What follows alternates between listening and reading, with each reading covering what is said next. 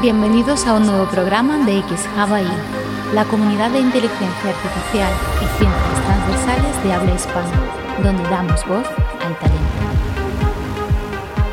Debates, entrevistas, webinars y análisis de papers técnicos. Conéctate a la nueva realidad X.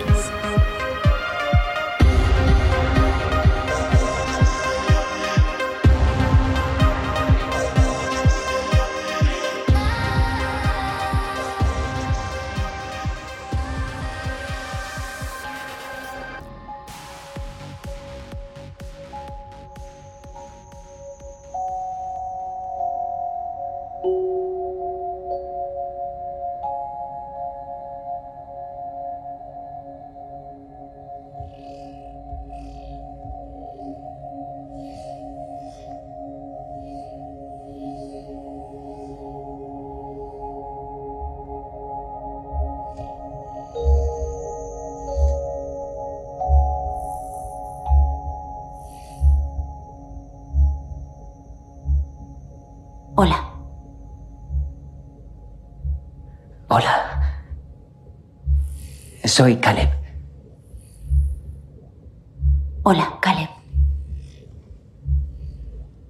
¿Tienes nombre? Sí. Eva. Encantado, Eva. Lo mismo digo, Caleb. Nunca había conocido a alguien nuevo. Solo a Nathan. Creo que los dos estamos en una situación similar. ¿No has conocido antes a mucha gente nueva? A nadie como tú.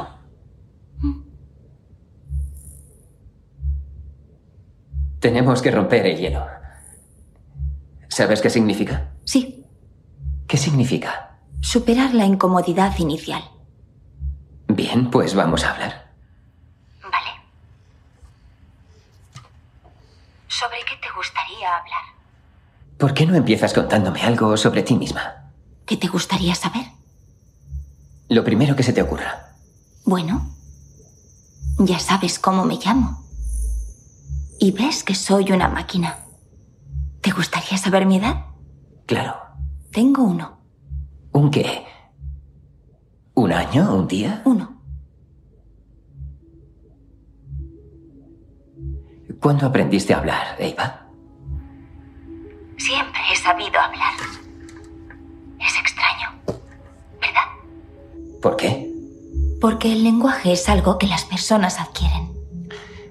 Bueno, algunos creen que el lenguaje existe desde que nacemos y que aprendemos a conectar palabras y estructuras con esa capacidad innata. ¿Estás de acuerdo con eso? No lo sé. ¿Volverás mañana, Caleb?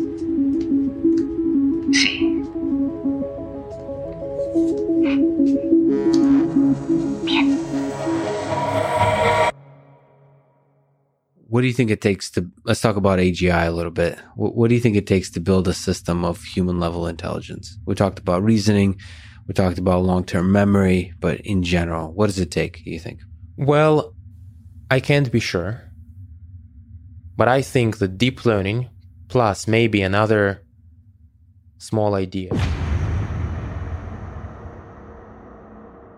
Hola, buenas tardes a todos amigos. Hoy una, un nuevo X debate ahí en X Hawaii, eh, donde vamos eh, a analizar una noticia eh, que ha salido, pues salió hace un par de días, eh, sobre el plan que tiene OpenAI, la empresa creadora de ChatGPT o ChatGPT, para, para de alguna forma la, la AGI, ¿no? Esa inteligencia artificial general de nivel humano, que en principio para muchos es ciencia ficción, para otros es una realidad que muchas empresas están trabajando, que quizá no tienen, pero ya están desarrollando y pensando las consecuencias. Y esta noticia, este post de OpenAI sorprendió, ¿no?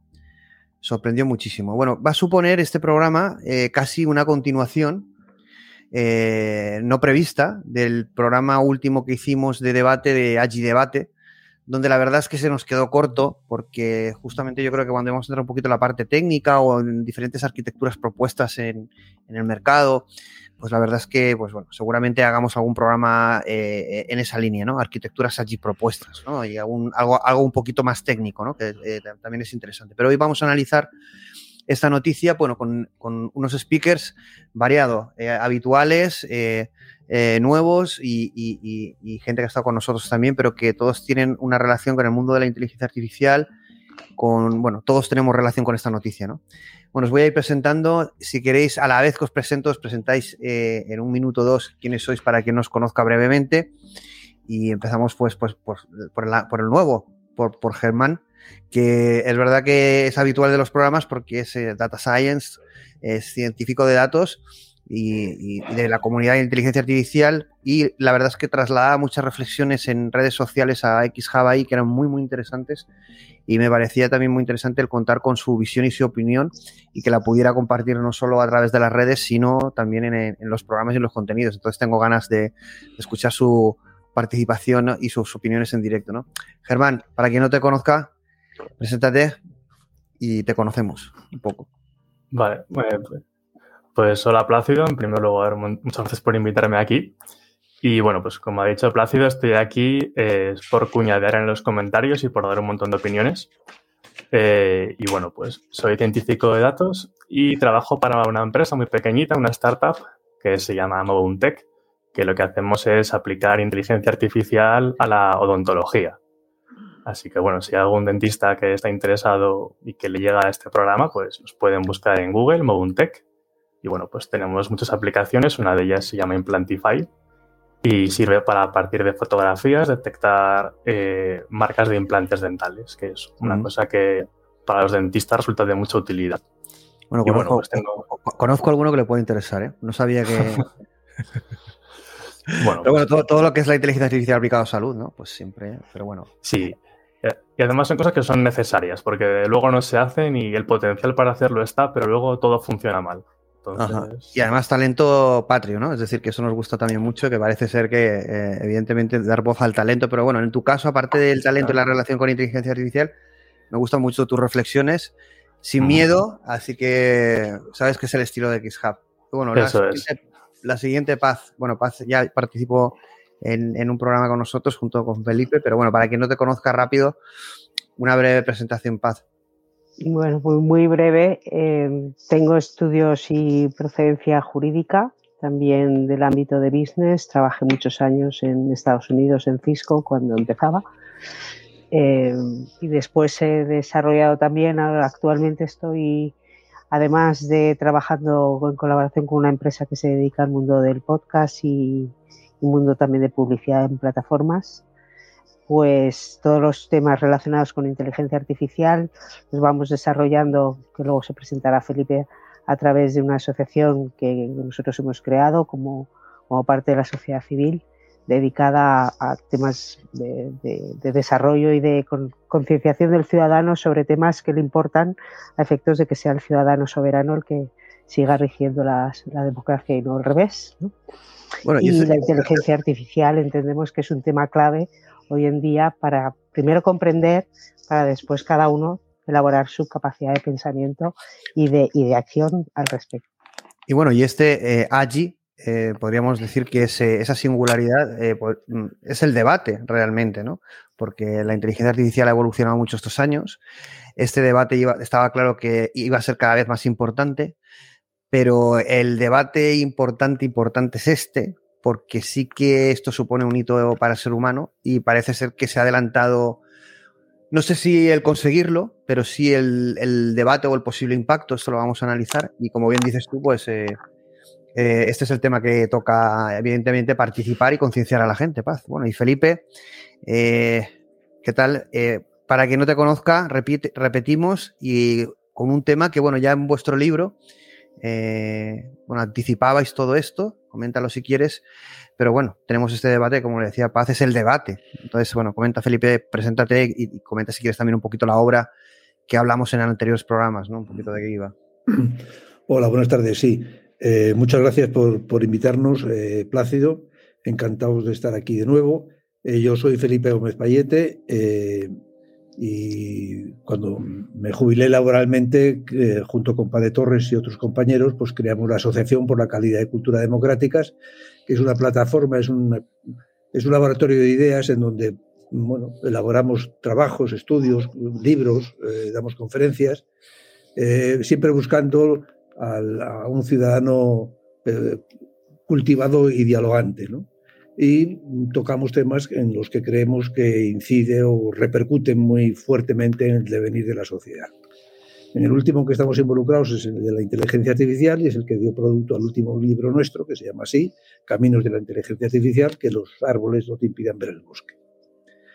Eh, a raíz de este libro, pues, entre otras cosas, gracias a Plácido, pues hemos mm, desencadenado una gira por España y hoy estamos en, bueno, hoy estamos online, pero mañana estamos en Oviedo, pasado en Murcia, eh, después en Vigo, etcétera, dando conferencias, no porque seamos expertos como Germán o como mm, oiremos después, me imagino, a Mario o como tú, Plácido, en inteligencia artificial, sino porque somos tremendamente eh, fanáticos de divulgar, divulgar con claridad y precisión eh, aquellas cosas en que creemos que el ciudadano debe estar ilustrado. Y la pues inteligencia artificial. Pues este va a ser uno de los debates importantes, importantes. Vamos a tener tiempo y además contamos con un plantel tanto eh, generacional, que también es importante, como también de expertise, diferente expertise, diferentes visiones. Y bueno, tenemos a Mario, que es importante su presencia aquí, porque bueno, él cuando se presente entenderemos por qué, no voy a adelantarlo, pero evidentemente tiene mucha relación con las AGIs. Mario, tú ya eres habitual. Preséntate, pero bueno, evidentemente tu presencia eh, es importante porque al final es eh, a lo que os dedicáis es al desarrollo de estas tecnologías. Preséntate brevemente.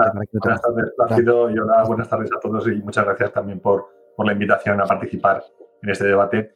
Eh, efectivamente, como bien dices, soy Mario Garcés, soy el CEO de la empresa de Mindkind, eh, que estamos eh, enfocados en desarrollar eh, y además en intentar ser los primeros en desarrollar una inteligencia artificial general de nivel humano. la aproximación que seguimos es una aproximación que viene desde una de las, de las enfoques, digamos que hoy en día son más difíciles de utilizar para, para intentar acceder a, a esa tecnología. Hemos trabajado desde la base de la neurociencia, pero trabajando con lo que son experiencias subjetivas que hoy por hoy es una cosa muy difícil de, aprender, ¿no? En el sentido de, capturar. Eh, técnicamente no tenemos tecnología que nos permita capturar esa información. Y nosotros pues trabajamos desde el enfoque de experiencias subjetivas para intentar eh, replicar funcionalmente lo que sería el funcionamiento de la mente humana. Y no estamos hablando de conciencia, eso este fin de semana aprovecho para meter la cuña, la cuña publicitaria me han invitado a, Logroño, estaremos en el Capote Conf. En presencial, ¿no? Ya, ya se van haciendo cosas en presencial, ¿no? Mejor, ¿no? Sí, hablando de, conciencia artificial y, ahí pues bucearemos en, los límites, de, primero de lo que entendemos sobre conciencia y luego lo que la tecnología hoy por hoy nos permite. Bueno, eh, vamos a hablar, eh, eh, ya hicimos esta pregunta, pero mira, ahora que has estado comentando justamente esto, yo iba a entrar directamente en, el artículo y un poquito la noticia, ir situándolo, ir preguntándoos, pero ya en el, programa de Agi Debate ya tuvimos esa cuestión, ¿no? Es decir, Sam Altman, cuando le hicieron una de las últimas entrevistas, Sam Altman, el CEO de, OpenAI, comentaba que el, el desarrollo de la AGI eh, era algo evolutivo y que cuando ellos lanzaran ese producto o esa solución de forma evolutiva y progresiva, cuando ellos consideraran que ya era una AGI, mucha parte de la comunidad iba a decir que eso no era una AGI y otros iban a decir que sí que era una AGI. ¿no? En definitiva, esto lo que venía a dar a entender es que no está claro lo que es una AGI, no hay un consenso de toda la comunidad eh, cuando hablamos qué es una AGI. ¿no? Por eso y lo, sabéis, en LinkedIn y en otras redes sociales hay quien nos tacha de locos y de que esto es ciencia ficción y nunca vamos a ver una AGI.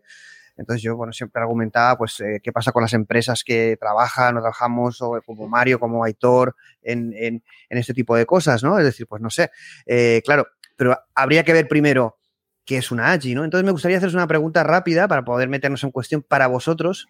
Eh, bueno, eh, empezamos por orden y bueno, por donde hemos empezado, por Germán, y luego hacemos el mismo recorrido.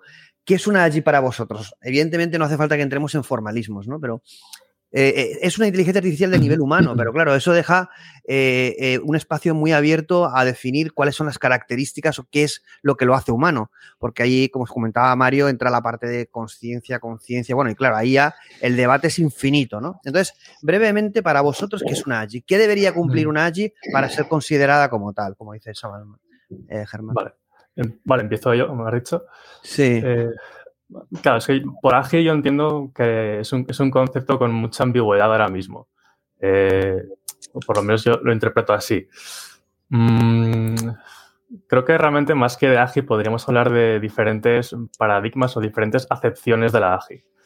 Ahora, el otro día, Editor, en un debate precisamente sobre la AGI, utilizó un concepto que me gustó mucho, que fue el concepto de golem, como eh, un instrumento capaz de simular un montón de acciones humanas desde de muchos tipos.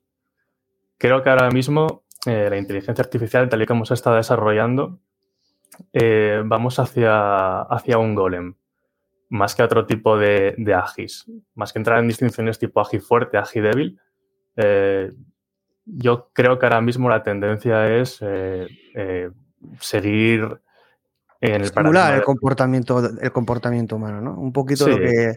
Esa, esa primera fase sería como la simulación de lo que es eh, el comportamiento humano, ¿no? Porque, claro, ahí podríamos entrar en hasta qué niveles. ¿Hay niveles de AGI? eh, ¿O realmente algo decreta que es una AGI o no? ¿no? Claro, ahí habría que verlo, ¿no? Es como dices tú, es, hay, hay, hay mucho debate ahí, ¿no? Realmente tú ahí lo, lo asociarías a lo que sería una simulación de comportamiento humano, ¿no? Eh, Bueno, es que ¿no? creo que tradicionalmente para cuando se hablaba de AGI hace unos años eh, se presuponía que para que una AGI fuera lo que la gente tenía en mente que era una AGI, hacían falta cualidades más humanas de lo que quizás realmente hagan falta para hacer un montón de tareas. Ujú. Creo que ahora se, se ve con ChatGPT que con el paradigma que tenemos es, es posible llegar muy, muy lejos. Es- sin entrar en temas ni de conciencia, ni de replicar la mente humana, ni mucho menos, pero para una gran variedad de cosas distintas, eh, quizás, eh, quiero decir, si definimos hace como, inteligencia- como inteligencia... tanto. Sí, no, eso es- quiero decir, si, si definimos AGI como inteligencia artificial general, pues creo que se puede conseguir una inteligencia artificial general sin, con menos cosas. eh, Ujú. pero que no es, no es lo que la gente, lo que vosotros interpretáis como una verdadera AGI. Creo que igual haría falta un concepto un poco distinto, no lo sé. Aquí, bueno, habría que ver qué tipo de definición. Evidentemente, lo primero que vamos a ver serán unas AGIs a un cierto nivel, ¿no? Es decir, eh, evidentemente con capacidades equivalentes a las humanas en cuanto a inteligencia, porque claro, muchas veces eh, se pretende asociar el concepto de AGI a, a- un humanoide, ¿no? A la película Ex Machina, un robot autónomo con una inteligencia como si fuera un humano antropomórfico. No, no, aquí la AGI no va a ser eso, eso va a tardar, además lo decía Samalma, ¿no? La autonomía es otro problema y tardará mucho más que la, inteligencia artificial general y que la superinteligencia. Antes veremos superinteligencias que un robot tipo ex machina caminar como si fuera un humano, ¿no?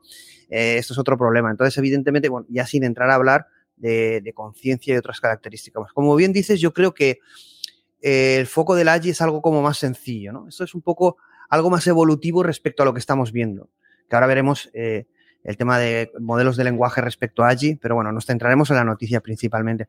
Pilar, ay, Pilar, eh, Paz, para ti, ¿qué es, una, ¿qué es una AGI? Es un término que se ha empleado mucho a nivel eh, tecnológico desde hace muchos años, igual que el de la singularidad, y entonces unos, unos a nivel formal mm, encuentras diferentes acepciones o clasificaciones o características, pero, pero luego cada uno en nuestra mente o en nuestro inconsciente tenemos como eh, visualizado qué sería una AGI. ¿no? Para ti, ¿qué es una AGI y qué te permitiría interactuar con algo que tú dijeras, esto para mí es una AGI? Mm, Y a mí me vas a permitir hacer un, primero, un inciso previo antes de decir yo que considero que es una AGI, porque eh, creo que la dificultad de esa categorización, podemos decir, de lo que es o no es, ¿no? Eh, no viene de que seamos tontos o que no seamos capaces, ¿no? sino de que viene de utilizar palabras que ya intuitivamente incluso estamos refiriendo a cosas diferentes, y es la palabra inteligencia. Entonces, quitemos los adjetivos, quitemos artificial o humana o, o- o semis, ¿no?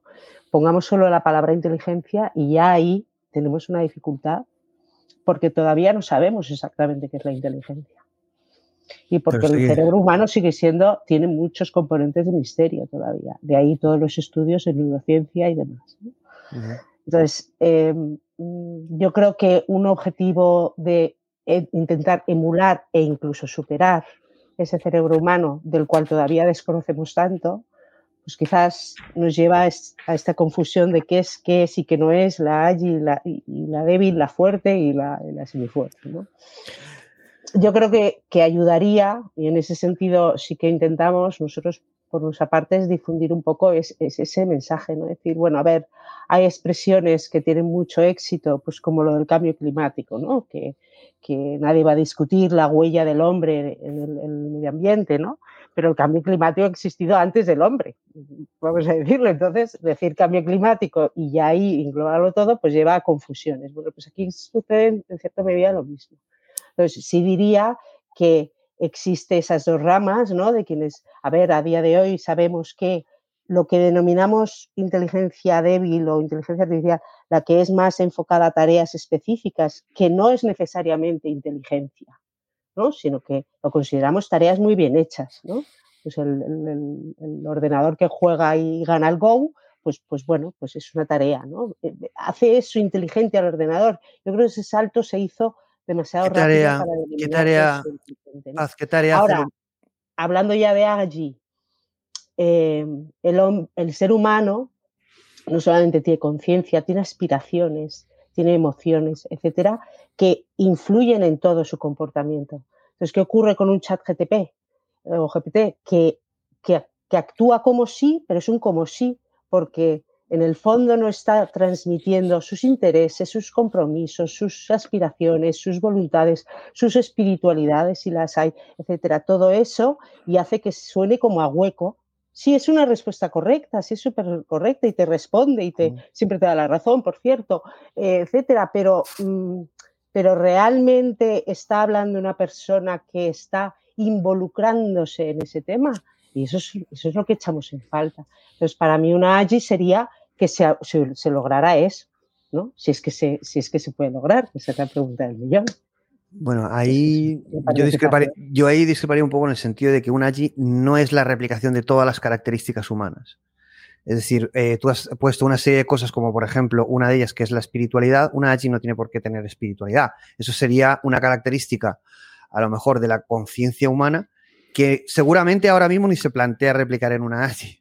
Hay gente que sí que se la plantea, ¿eh? cuidado, no digo que lo que tú acabas de decir lo piense mucha gente, que al final diga, no, es que para mí un AGI, si estamos hablando de algo humano, de replicación humana, tenemos que ir a la replicación de todo lo que es el ser humano, ¿de acuerdo? Bueno, vuelvo a decir que en realidad, si, si habláramos de inteligencia, a lo mejor sacábamos cinco diferentes nociones de claro. tú cómo consideras a una persona inteligente. ¿Por qué dices es... una persona inteligente o no? Pues yo a lo mejor no digo lo mismo de inteligente Exacto. Esa es la pregunta. Esa es la pregunta que te iba a hacer cuando has dicho, pues realmente ahora las inteligencias artificiales débiles no hacen muchas cosas que consideraríamos tareas mm, ejecutadas de forma eficiente o bien hechas. ¿no? Eh, y yo te digo, ¿qué tarea hace el humano que tú consideres inteligente que ahora mismo no hace una inteligencia artificial? Hablo de inteligencia inteligente. Eh, inteligente, no sin entrar en aspectos como emocionales, sentimentales, puramente inteligencia, de resolución de problemas. Algo que solo requiera. Eh, pues, por ejemplo, intelecto. te voy a dar un ejemplo que existe hoy en día, además, y que se, que se considera similar y que yo entiendo que no lo es, eh, que es la justicia predictiva. Por ejemplo. Porque una, un, un, un, una labor de juez no implica solamente conocer toda la jurisprudencia y conocer todos los casos previstos y los componentes del caso y demás, sino que es la ponderación el juicio, la, la proporcionalidad ético, con respecto, etcétera.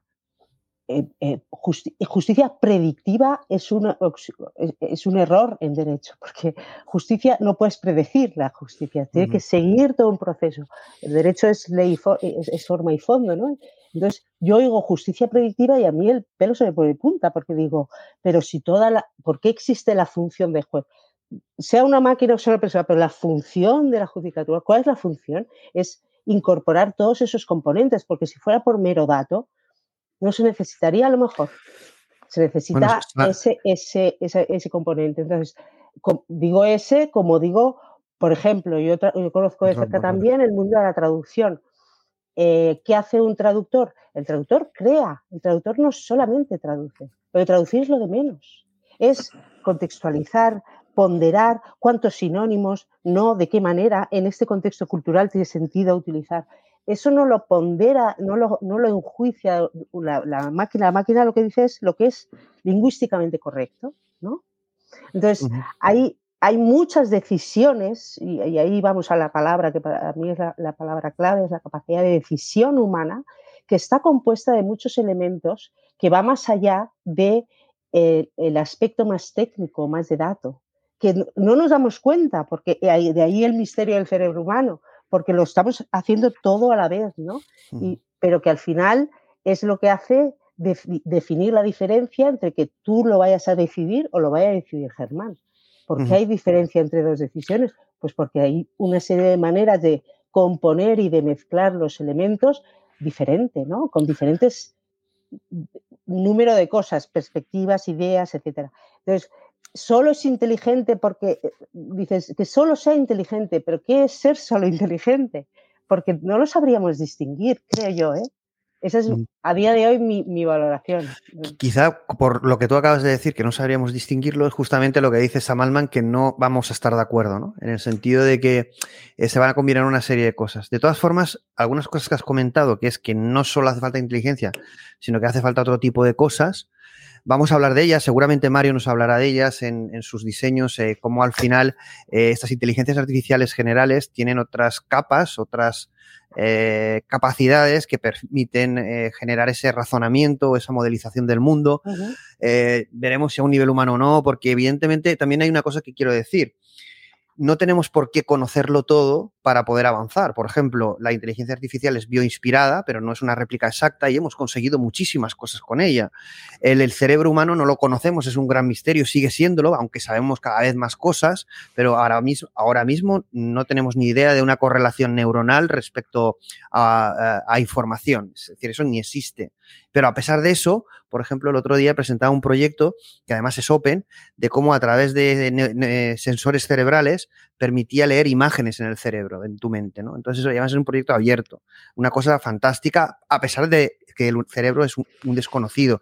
Y, por ejemplo, a nivel creativo, no sabemos qué es el arte ni la creatividad, pero conocemos artistas, sabemos eh, Miguel Ángel, Da Vinci, sus obras, y ahora mismo la inteligencia artificial decimos que no es creativa, pero eh, estamos utilizando sus capacidades creativas para, para diseñar eh, algo creativo. Quizá no sea arte, porque el arte conlleva más cosas humanas, como, como esa historia o ese storytelling que, lleva una obra.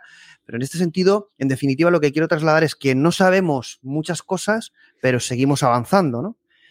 Eh, Felipe, ¿qué piensas de lo que estoy comentando? Y aparte, ¿qué es una allí para ti? Yo entiendo que estará en la misma línea difusa que comentaba eh, Paz, que yo entiendo que es esa analogía con un ser humano que, al final lo asocias a muchas más cosas con inteligencia.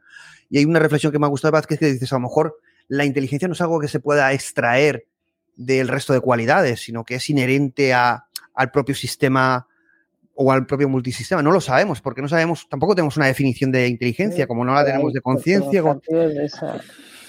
Complicado el lenguaje, pero bueno, sin entrar en, en, estas pequeñas trampas del lenguaje, porque solo estamos en la definición, luego entraremos en la noticia. ¿Para ti qué es una G, Felipe? Vamos a ver. Eh, o, distinguimos las palabras de las cosas o podemos estar hablando aquí hasta el fin de los tiempos. la, la, palabra inteligencia no significa nada. Inteligencia artificial eh, no significa nada, quiero decir, no sabemos lo que es. Para empezar, no sabemos ni cómo surgió de la materia y no, estamos de acuerdo en definirlo. Por lo tanto, decir inteligencia artificial es un oxímoron, es reproducir artificialmente algo que no conocemos, me lo tienen que explicar.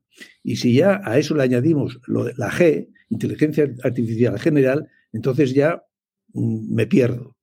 En digo en cuanto a, a, la terminología que estamos utilizando. Ahora, la cosa en sí, que es un aparato de inteligencia artificial general,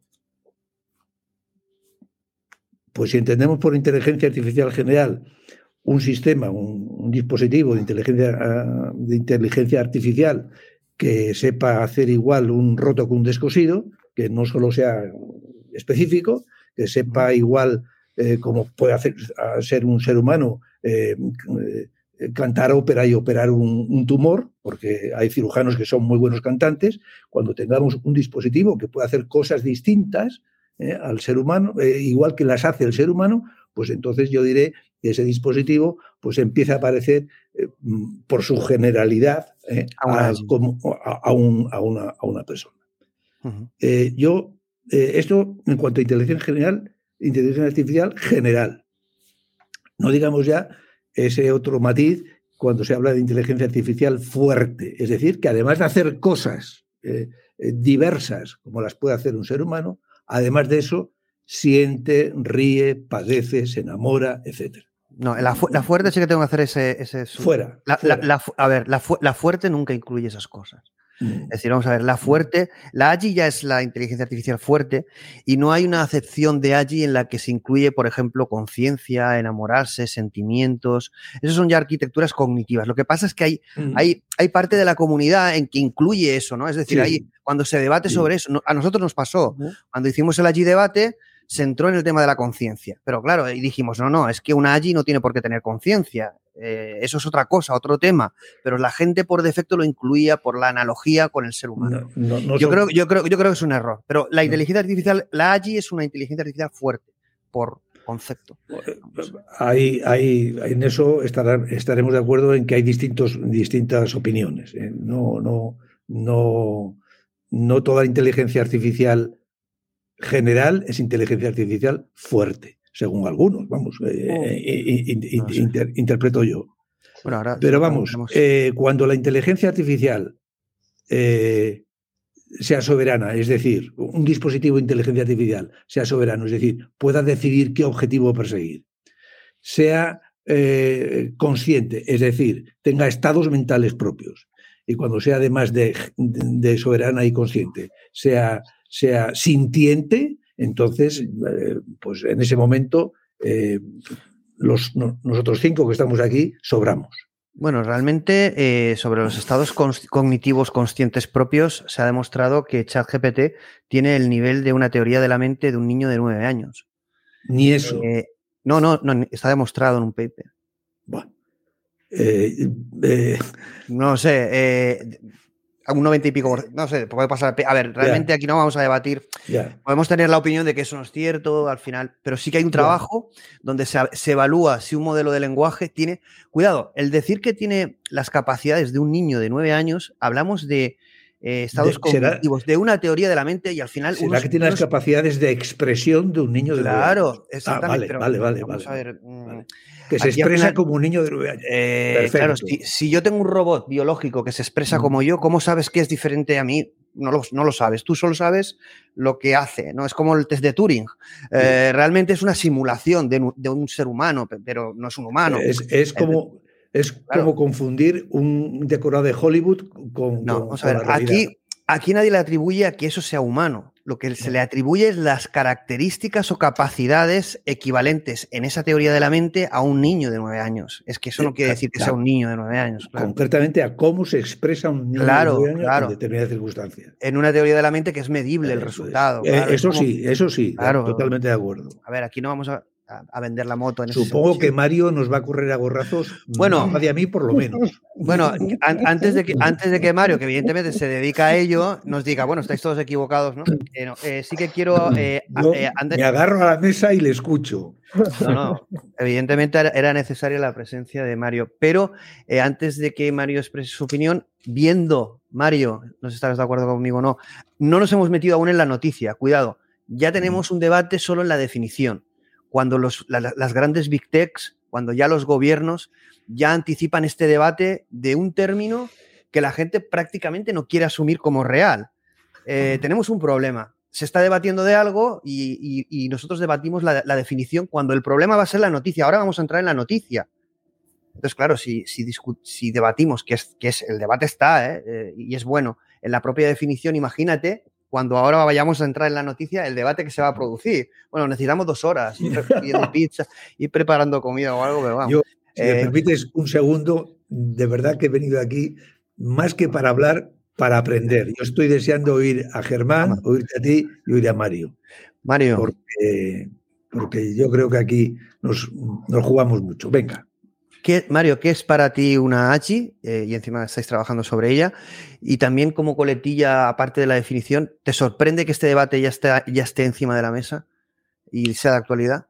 Bueno, lo primero, eh, voy a intentar hacer un poco de pedagogía desde mi, desde mi conocimiento o desde mi aproximación. ¿no?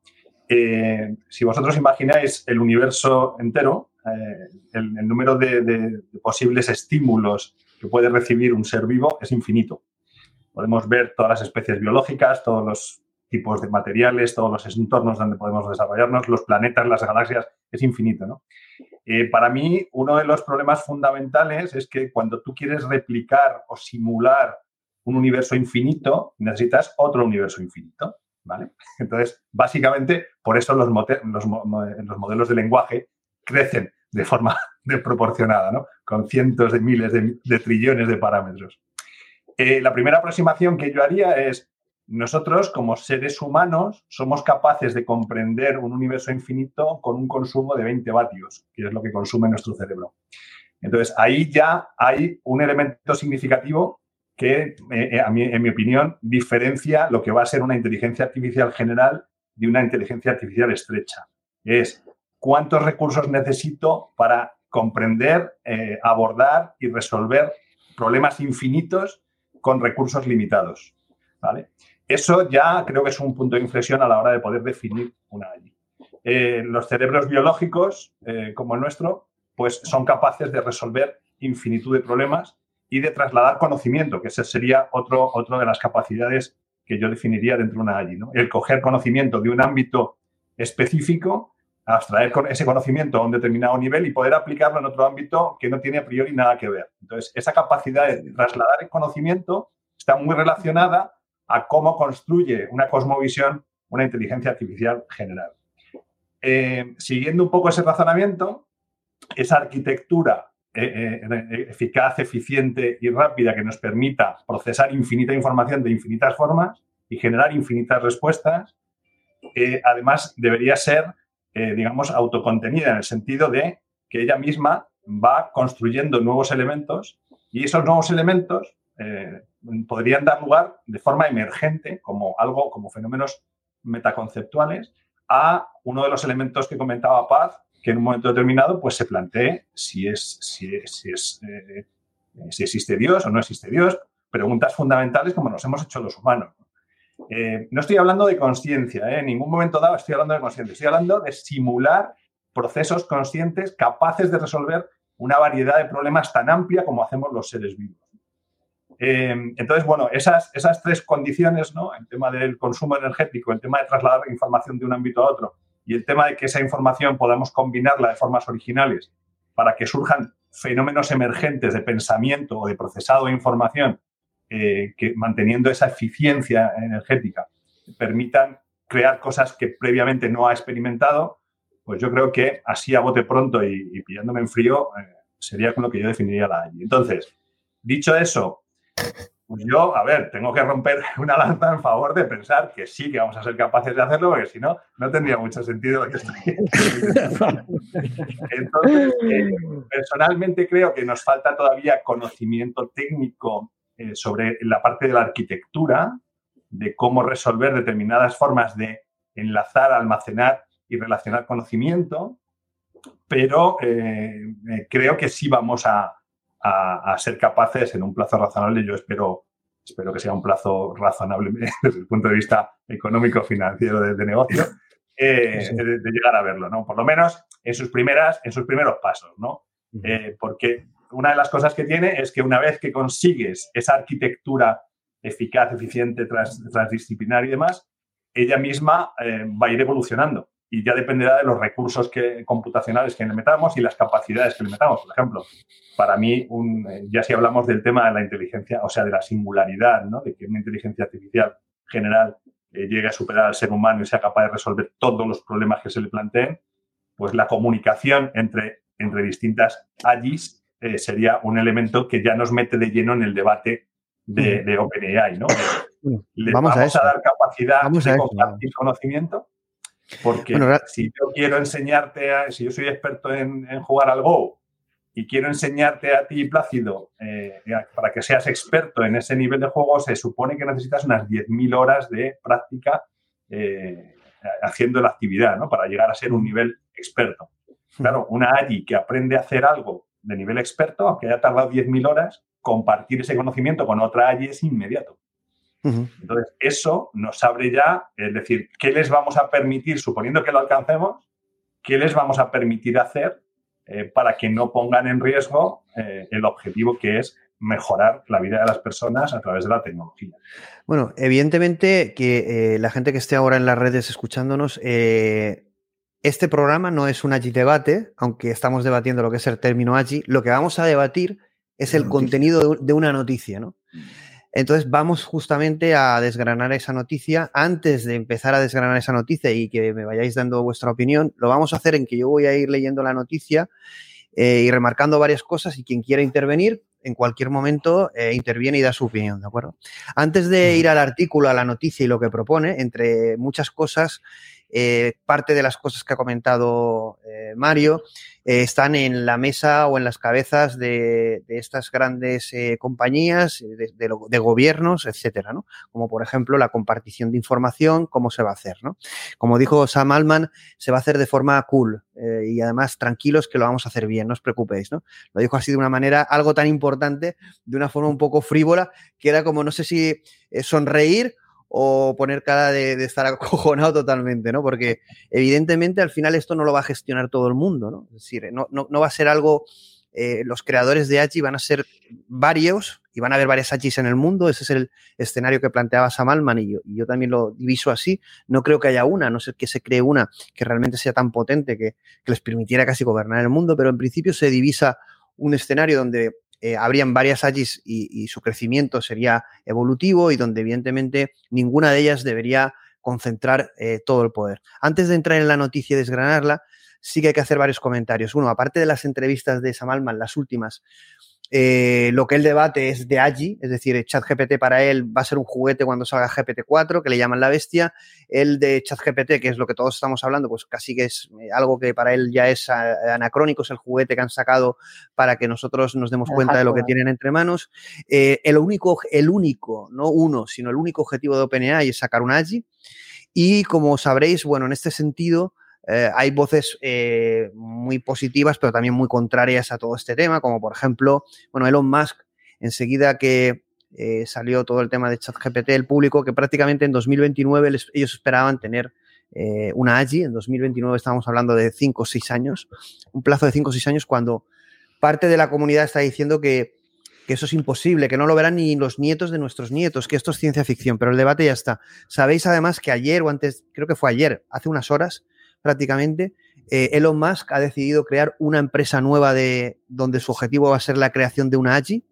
Lo va a hacer con un ex miembro de DeepMind, eh, concretamente con Igor Babushkin. Bueno, no sé si pronuncia exactamente así. Babushkin, no lo sé, es un, es un miembro, ex miembro de DeepMind. Y básicamente van a, van a producir eh, lo que ellos llamarían un Truth GPT, que es un, un GPT de verdad, básicamente quieren luchar contra ChatGPT porque dicen que es mm, woke, es decir, al final eh, ChatGPT es un modelo totalmente que sigue las, eh, eh, la ideología woke y por lo tanto quieren generar otro modelo que sea más libre en línea de lo que ha estado haciendo con Twitter. Esto no digo que yo comparta esta opinión al 100%, ni vamos a entrar en el debate en que sí, es, que sí o que no.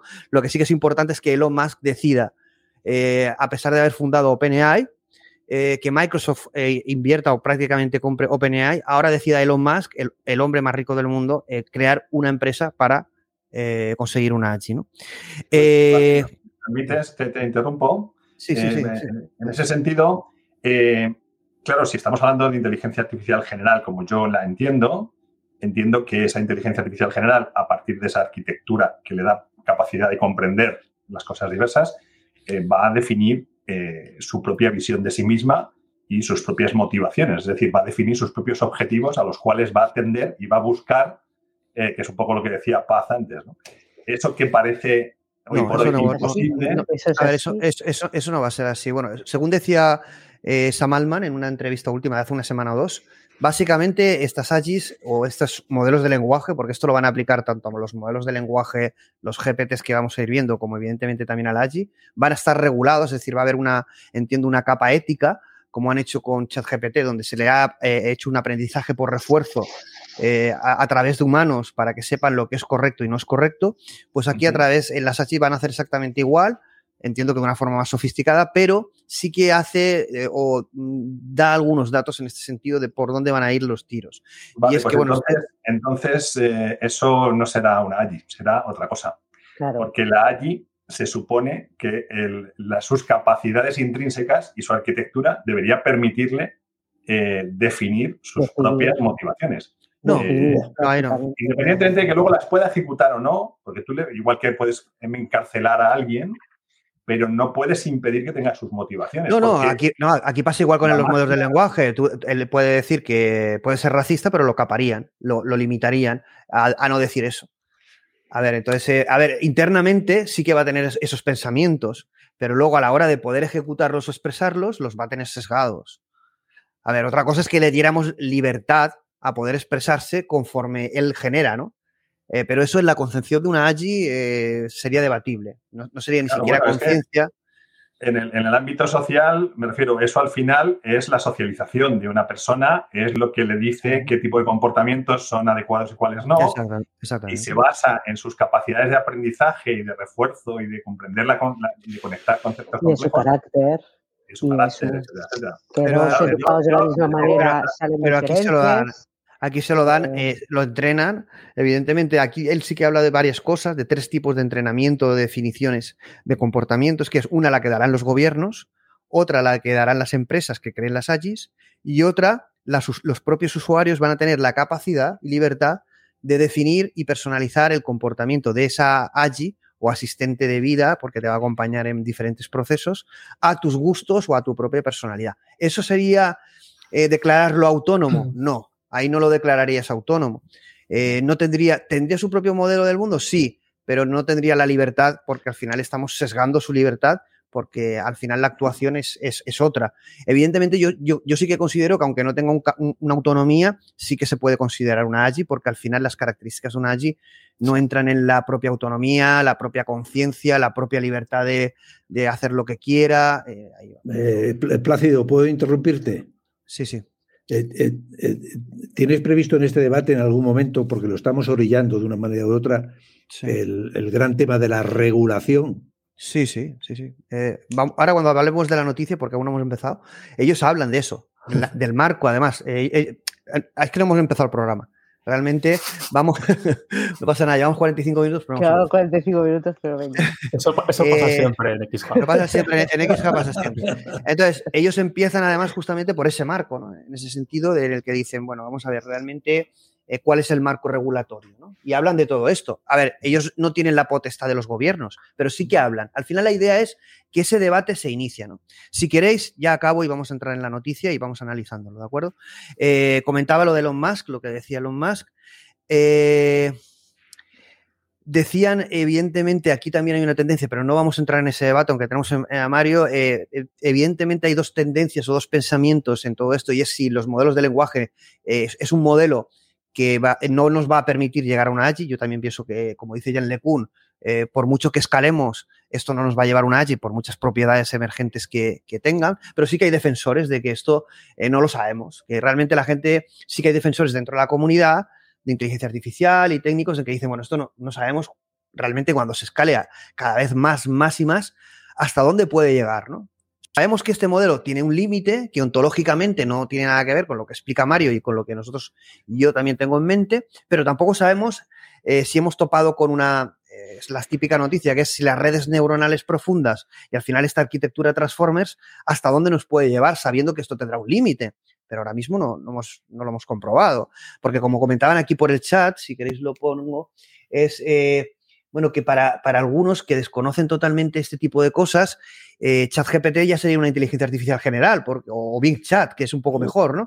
Claro, porque, porque dirían, pero si es que esto parece de verdad, ¿no? Incluso Bing Chat se revela y se vuelve loco y se vuelve contra ti. Y bueno, ya Landa hacía cosas parecidas, ¿no? Entonces, eh, para la gente que no entiende, cuidado, si hablamos de una, una interacción que parezca humana, para muchos, como le pasaba al señor Blake Lemon, ya les parece esto una AGI, ¿no? Eh, algo humano, ¿no? Y mágico, ¿no? Pero no, evidentemente no lo es y no lo dicen ni sus propios creadores, ¿no? Pero sí que tenemos que situarnos en la, la importancia de, este debate, ¿no? Si queréis, vamos a entrar en la noticia ya directamente, vamos a entrar en el tema, ¿vale? Vamos a la noticia y bueno, lo primero que pone es que eh, es, como un, es como un manifiesto, ¿no? OpenAI, nos volvamos a situar, es la empresa que ha creado ChatGPT, la que Microsoft le ha puesto una millonada absoluta, eh, la que ha puesto a Google en un code red, en un código rojo y están temblando las piernas, la que ha hecho que Meta, otra Big Tech, saque un, producto, un modelo de lenguaje cagando leches, que es Llama, que, yo no sé los nombres, cómo se le ponen esos nombres tan raros. El de ChatGPT tampoco es que sea muy allá, pero bueno. Pero bueno, ya como es, es, que nos suena. Eh, lo que sí que vamos a noticia y dice, lo primero que sorprende, nuestra misión, el titular es, bueno, eh, planificando, planeando la AGI y más allá, ¿no? Es decir, al final ellos tienen una visión de qué va a suponer cuando la AGI esté en el mercado y cuando más allá de una AGI, hablan también de superinteligencias, porque una superinteligencia sería un nivel por encima de la AGI, eh, aparezcan en el mercado, Entonces dice que el primer titular es que nuestra misión en este sentido es eh, que estos sistemas eh, que son eh, cada vez más inteligentes sean un beneficio para la humanidad.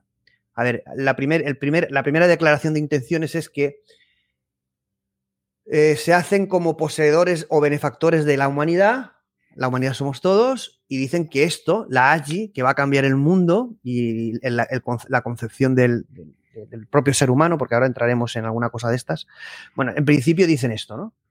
Eh, vamos a hacer una cosa. Yo voy a ir desglosando el, todo el artículo y en el momento que queráis intervenir eh, me interrumpís y, decís vuestra opinión. Como, como, bien decíais, lo que ha comentado Felipe, ¿no? Pues eh, directamente cuando empieza a desgranar los beneficios de la humanidad, hace una referencia a cuáles son los beneficios de la humanidad.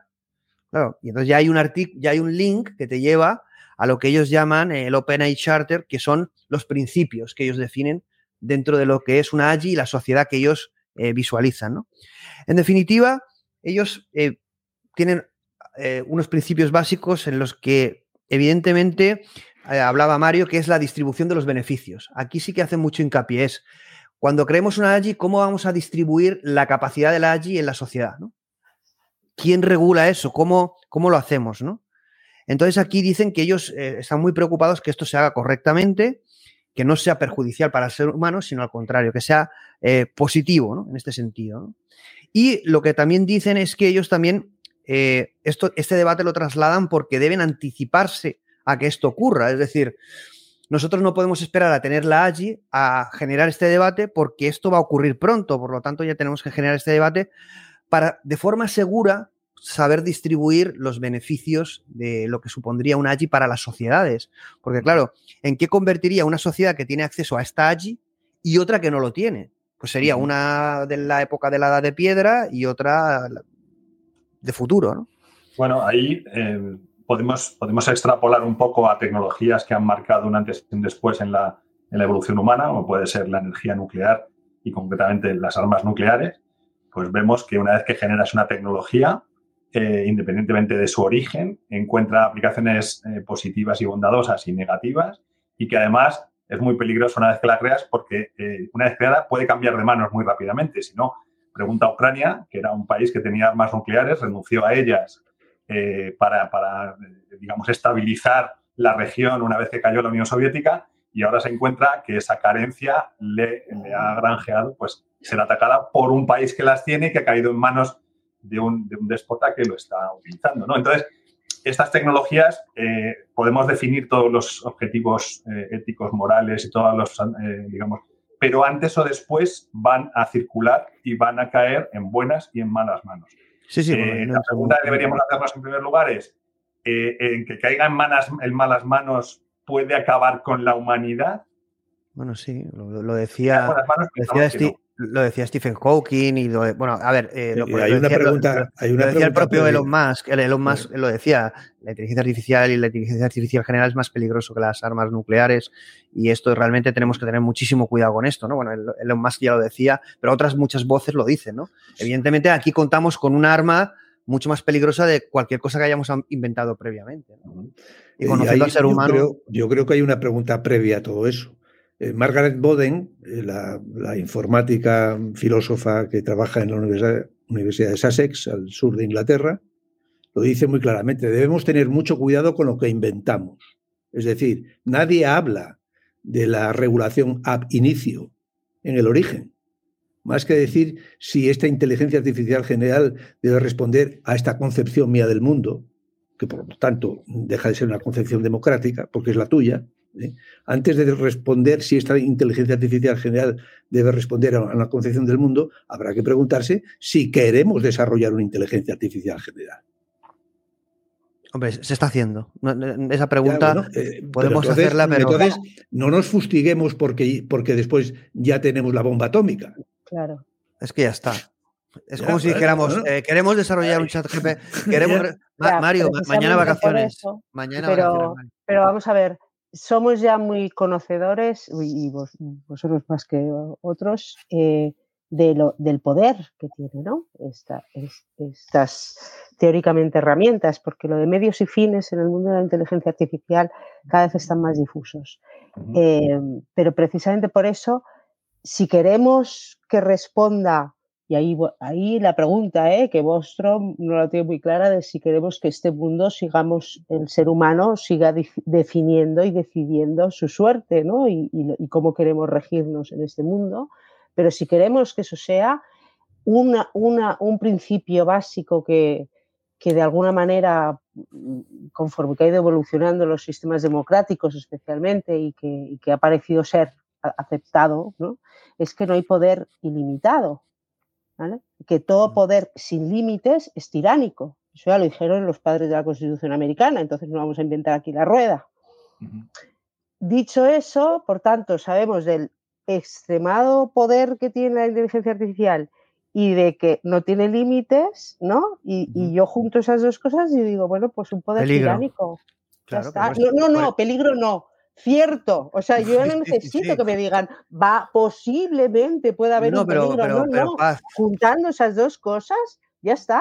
Pero Paz, entonces, eh, ¿qué necesidad tenemos de que vengan los problemas y entonces a, posteriori digamos, ay, si lo hubiéramos sabido? Cosa que ocurre en muchas ocasiones, crisis de 2008, puedo sacar ejemplos. Entonces, eh, eh, no nos engañemos, no nos hagamos trampas al solitario. Sabemos que esto tiene, que la tecnología no es neutra. El uso de la tecnología puede ser para bien o para mal, pero la tecnología no es neutra. La producción, la creación, el desarrollo, la infección de los proyectos se definen, se determinan y los inversores dicen aquí pongo la pasta y no la pongo, la cantidad que ponen con unas intenciones determinadas, no neutras. No, digamos que es neutro. No, no, no, ellos no dicen que es neutro, si ellos dicen que esto va a acabar con el capitalismo y van a tener que cambiar los sistemas políticos, puesto que esto es una bomba. Lo, que digan, las intenciones que digan, yo no entro a juzgarlas. ¿eh? no, dicen que, es neutro, eh, al contrario, dicen que va a cambiar el mundo. No, lo de la tecnología neutral lo leo todos los días en la prensa. hicimos un programa de no es neutro. Eh, y, yo, y yo digo no, la y decimos no, la tecnología no es neutra. Otra cosa es que luego, efectivamente, la, podemos utilizarla para, bien y para mal, vale. Pero ya, Felipe siempre dice el ejemplo de la cerilla, pues puedes quemar un bosque o encender una vela, efectivamente. Pero que tú decidas, que decidas no si la cerilla va a ser de este tamaño o de esto. No, no, no, no me vengan con las reglas cuando ya está todo en marcha. No, no, obviamente, pero queremos cerillas. Bueno, está en marcha. Entonces, bueno, sí, Germán. A ver, Germán. No, bueno, está en marcha, ¿eh? No, que, quería hacer algunas apreciaciones porque estos últimos temas me han parecido muy interesantes. Y, por ejemplo, en, cuanto al tema de la regulación, sé que la Unión Europea está regulando al respecto, tampoco sé con qué grado de intensidad, pero sí pienso que en la medida en que esa tecnología es tan disruptiva y todavía no podemos ni siquiera aventurar las menores consecuencias que esto va a tener en el corto plazo, es como intentar, o siempre eso me da a mí, como intentar regular eh, una sociedad agrícola desde un estado de la humanidad paleolítico, en el sentido de que no sabemos cómo va a derivar todo. Eh, Entonces, y en ese sentido siempre me gusta que el derecho y la justicia tienen que ir como siguiendo la sociedad detrás, pero cerca. Y esto quizás queda un poco lejos como para regular todo lo posible. Entonces, respecto a lo que decía Felipe acerca de orientar unos buenos principios desde el punto de partida, quizás esos principios, más que a, que a usos de la IA, deberían quizás eh, dirigirse a, cuál es la mejor forma de desarrollar esa inteligencia artificial.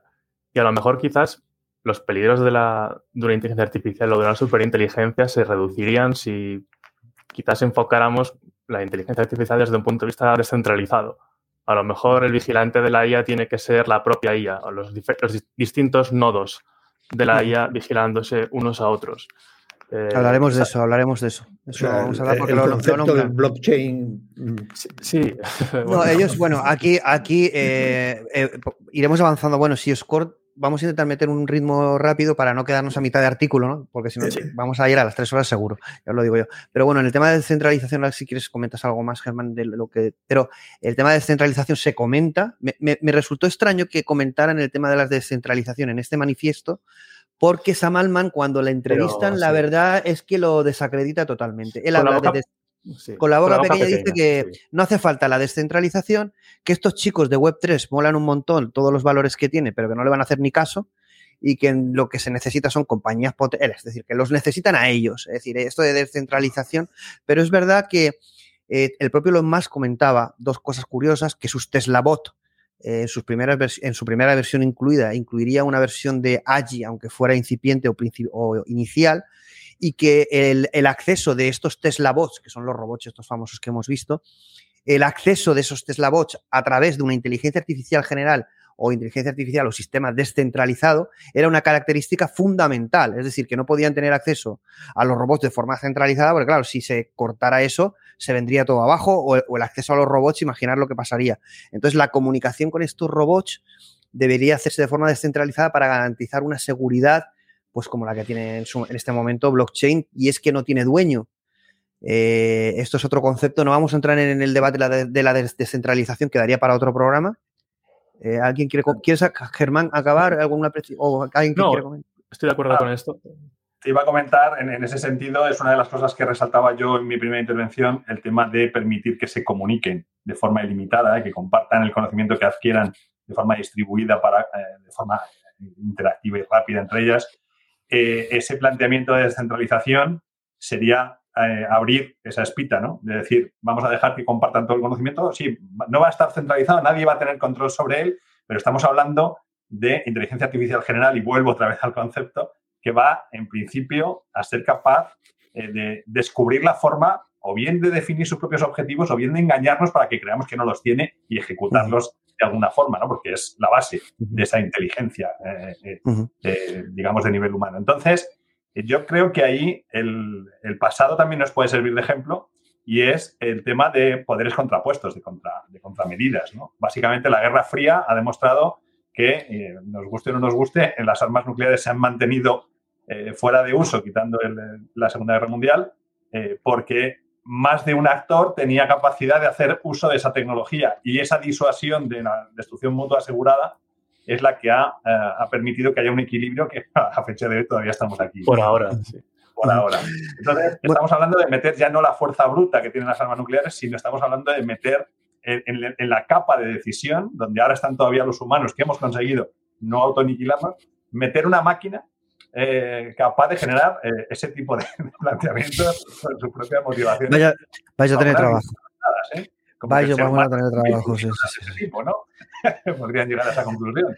Vamos a seguir con el, lo que es el marco de principios, que no es la propia noticia. Cuidado que lo que estoy diciendo aquí simplemente es un link de los cuatro principios, pero que no es la noticia. Vamos a volver a la noticia. Bueno, ya dos cosas que dice además son eh, una, liderazgo tecnológico que esto obliga, ¿no? Es decir, básicamente quien, quien cree una AGI va a tener que estar como en el en el límite del liderazgo, es decir, no podemos no van a haber eh, empresas muy potentes de allí y poco potentes de allí, porque al final se lo van a comer las, las grandes tecnológicas en este sentido, o, a lo mejor no, o a lo mejor hay, hay posibilidades de que exista una cierta variedad, ¿no? Pero bueno, en este sentido, así, ahí sí que remarcan la importancia del liderazgo tecnológico y ahí sí que impacta, así que eh, nombran el gran impacto social que va a tener esta tecnología eh, en este sentido y la necesidad de expertos eh, multidisciplinares para poder medir esto. ¿no? Y también eh, subrayan la cooperación, ¿no? es decir, que para poder llevar efectivamente eh, todos estos objetivos globales a través de estas tecnologías,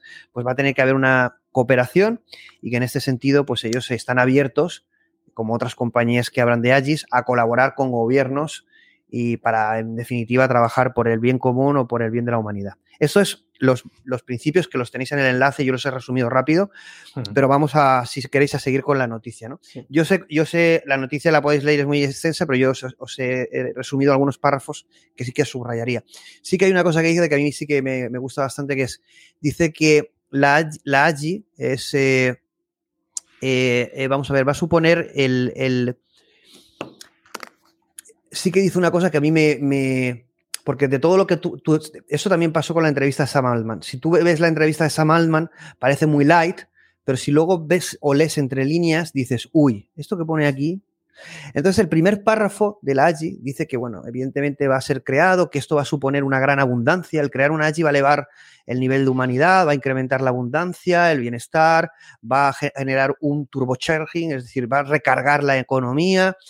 Y esto lo dejan para el final y es lo que más me sorprende, pero cuidado con esto. ¿eh?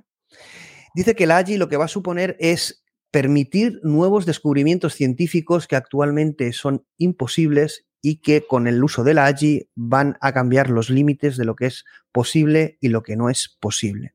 Y esto me lleva a la entrevista de Sam Altman, que sabéis que Sam Altman es un famoso inversor de startups, bueno, es un millonario que ha invertido en multitud de empresas. En una de las entrevistas él expone las empresas más famosas, que todas están impulsadas por inteligencia artificial o por AGI, es decir, por los avances tecnológicos que tienen inteligencia artificial, impulsa estos proyectos. Y estos proyectos, algunos son muy llamativos. Uno es Helion, fusión en eh, energía, fusión, porque dice que el tema energético es vital para el tema de la AGI.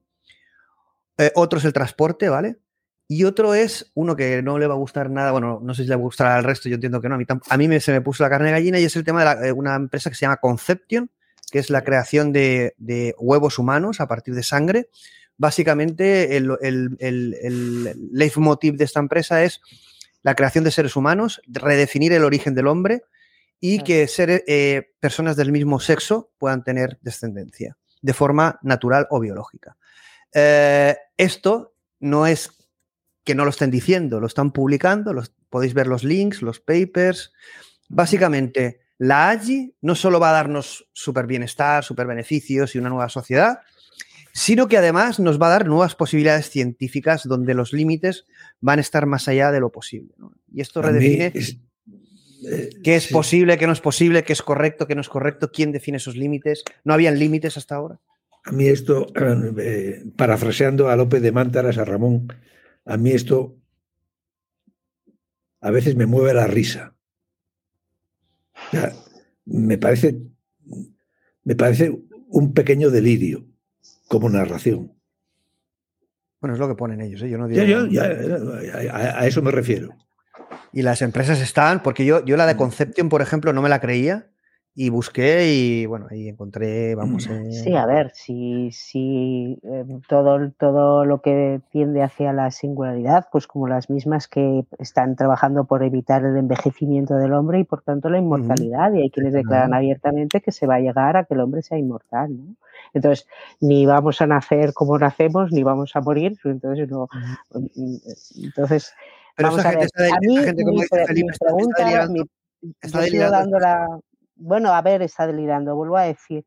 Fíjate, yo desde el punto de vista científico-técnico, mm, creo que la, humildad es la posición más, en ese sentido, más, más adecuada o más idónea de decir, no lo sabemos.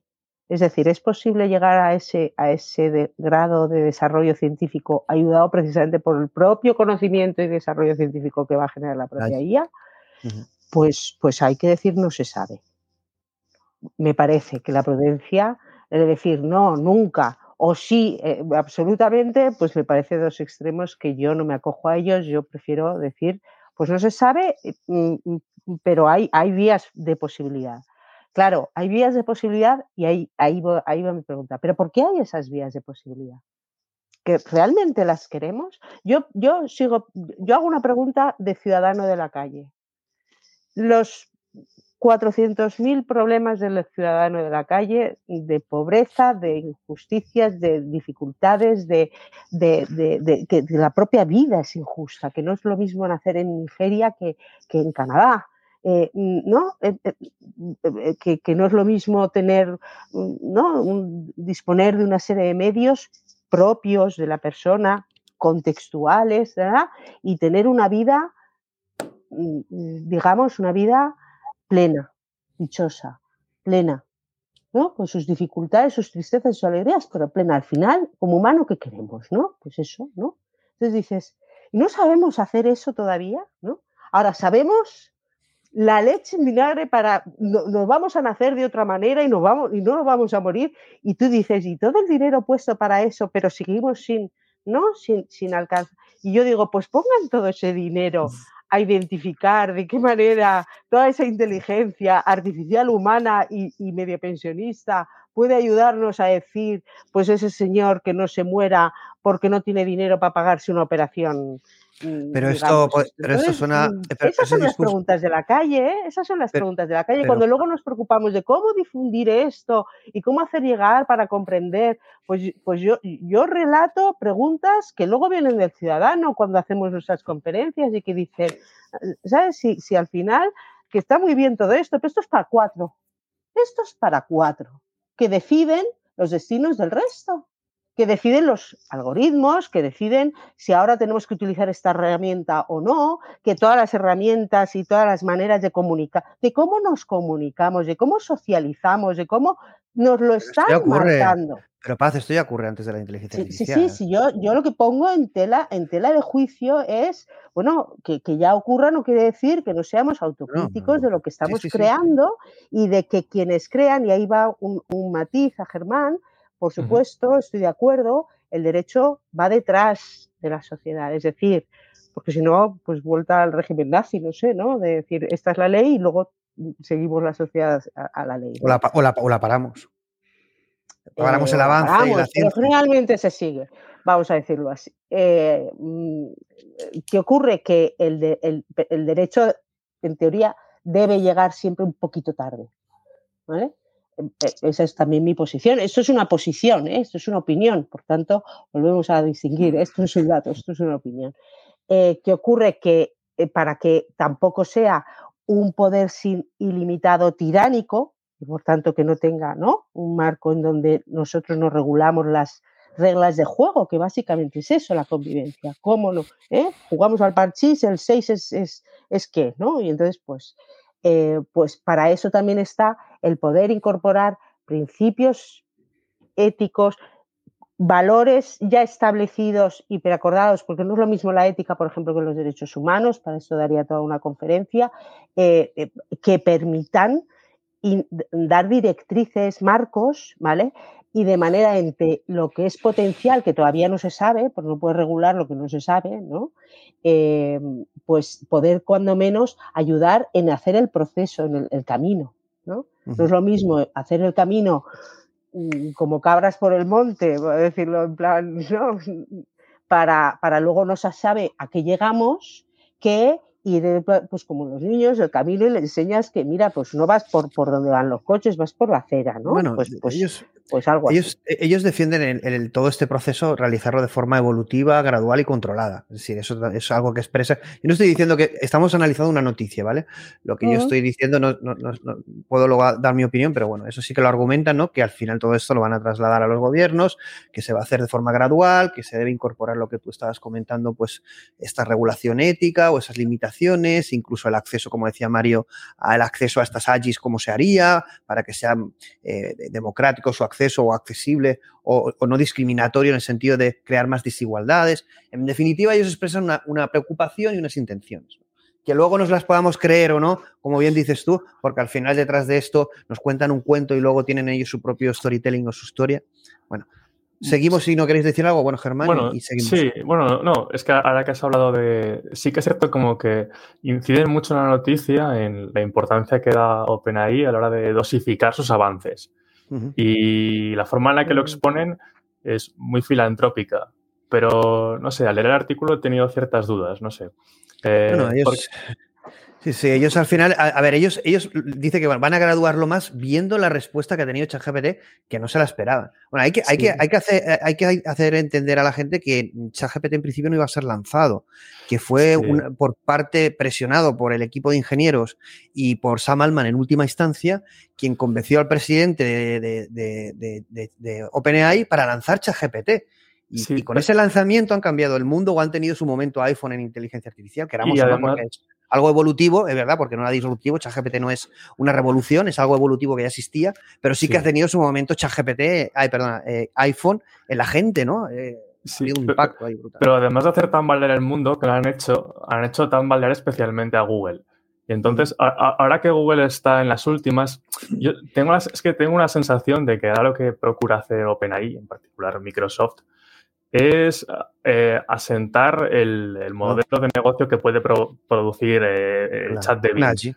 Claro, entonces, sí, entonces, del mismo modo que Google tenía Lambda y no quiso comercializarlo, yo creo que principalmente porque hacerlo dinamitaba su propio modelo de negocio. Una parte sí.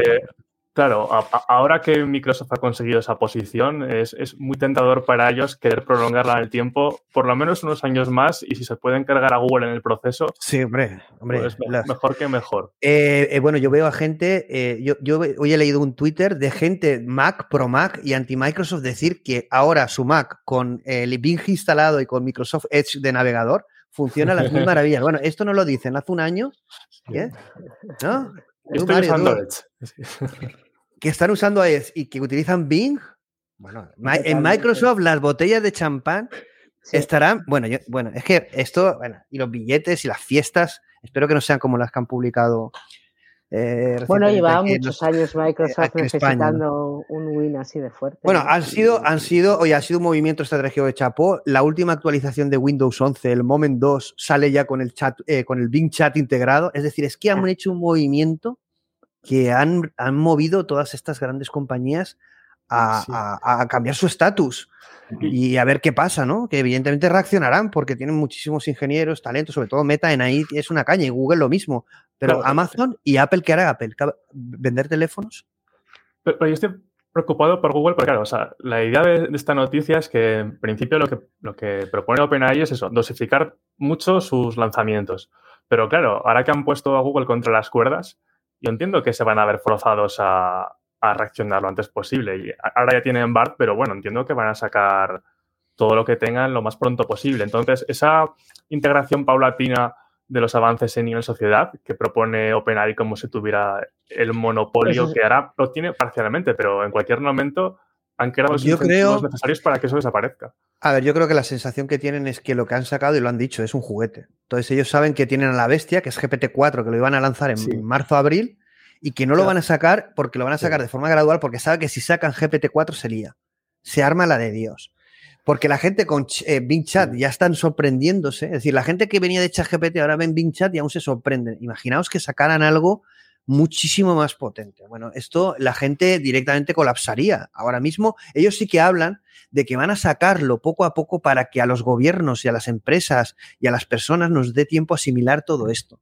¿Qué significa? Que ellos tienen ya la, la historia y la tecnología mucha preparada. Dice que no tienen una AGI, eso sí, es decir, eh, a menos Sí, lo que sí. dice, yo no sé si la tienen o no, pero dicen que no tienen una AGI, ni GPT-4 es una AGI, ni ChatGPT es una AGI, ni se puede considerar, pero están desarrollando una AGI, evidentemente, y que no tiene nada que ver, bueno, tendrá relación con modelos de lenguaje, pero será, como comenta Mario, algo superior, una arquitectura con mayores capacidades en este sentido, ¿no? Bueno, sigo, Eh, mira, eh, o si quieres, comentáis eh, algo. hago, hago una, voy a utilizar una analogía, eh, retomando un poco el tema de hacia dónde puede conducirnos esta nueva carrera, carrera armamentística, en este caso eh, Bueno, eso sería, tecnológica. sería otro tema, el Eh, tema una, de las cosas que una de las cosas que he trabajado en los últimos años eh, desde la investigación en neurociencia que luego estamos convirtiendo en tecnología es una aproximación muy interesante a un fenómeno extremo que es la distorsión de la imagen corporal que se produce en, fenómenos como la anorexia y la bulimia. Eh, en este caso, una niña, digo una niña porque la mayor parte son, son chicas, eh, que, se está suicidando voluntariamente por inanición, ¿vale? Y se mira en un espejo y se ve gorda. ¿vale? Bueno, eso es un fenómeno extremo y, y nos sirve porque es muy curioso, en general se considera que es el resultado de un sistema disfuncional, de que hay algo que no funciona bien en su cabeza, de que de, que de alguna forma algo está fallando. ¿no? Pues mi aproximación es todo lo contrario. Eh, yo considero que es un sistema altamente funcional y muy capacitado que tiene un modo de funcionamiento extremo que es poco probable, es probabilísticamente es residual, pero es ineludible, en el que el propio sistema entra en ese modo de funcionamiento y entonces se autodestruye a sí mismo, pero funcionando de forma correcta. Es decir, no está haciendo algo para lo que no esté diseñado eh, evolutivamente, sino que es un efecto colateral de que tiene otras ventajas. Tiene elementos funcionales que le permiten, en el rango normal de funcionamiento, le permiten ser muy adaptativos, funcionar muy bien, como podrían ser las sociedades en las que nos hemos desarrollado como seres humanos. Tienen muchas cosas ventajosas. Hemos desarrollado sanidad, educación, cultura, servicios, transportes, un montón de cosas, energía, pero hay modos de funcionamiento que son poco probables, pero ineludibles, en los que el propio sistema se autodestruye. Bueno, pues eh, a nivel tecnológico estaríamos inclinándonos hacia esas colas de la distribución estadística en la que el propio sistema puede entrar en un modo de autodestrucción, pero funcionando correctamente, siguiendo sus propias normas morales, de evolución, etc. En ese sentido son, son muy eficaces, son muy eficaces porque consiguen lo que pretenden. Entonces, el verse, el verse gorda, el verse gorda, la pobre niña esa, eh, es, lo que dices tú, Mario. Es, es cojonudo, es prueba de que, de que el sistema tiende al objetivo que, se plantea, ¿no?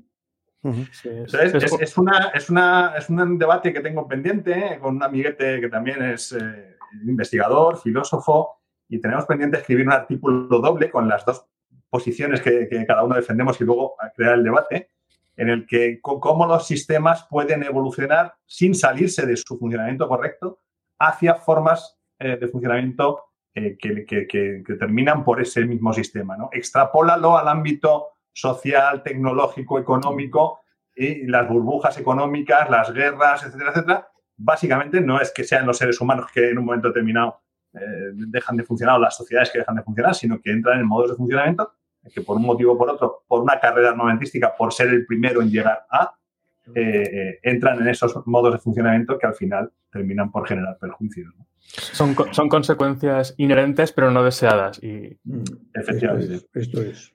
Paz, si querías apuntar y seguimos. Sí, un matiz que me parece, por una parte importante, el hecho de que se, se, se destaque ¿no? por parte de la, de la noticia esa necesidad de adecuación a los tiempos, a los tiempos de asimilación, diría yo, del ser humano, ¿no? de que no somos, no somos capaces de ir a la velocidad de la luz en cualquier cambio y en cualquier nueva forma de, ¿no? Y, y, la, y, no podemos vivir tampoco desconectados de, ¿no? de, de, la realidad que se está creando, pero vivir en un mundo aparte o cómo va eso. ¿no? Y eso a mí me genera muchas preguntas de realmente si esto, si esto se quiere integrar dentro de las formas de vida del ser humano, ¿no? pero si el ser humano no es capaz de, ir a ese ritmo de cambio, ¿no? Em, mm, lo veo muy difícil, no sé cómo, cómo lo tienen planificado.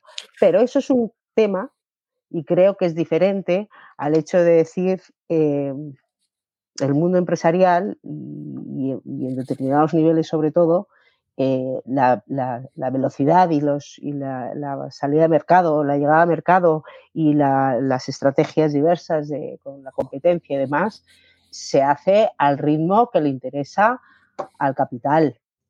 Qué adaptación social y que nada. como manifiesto queda muy bien.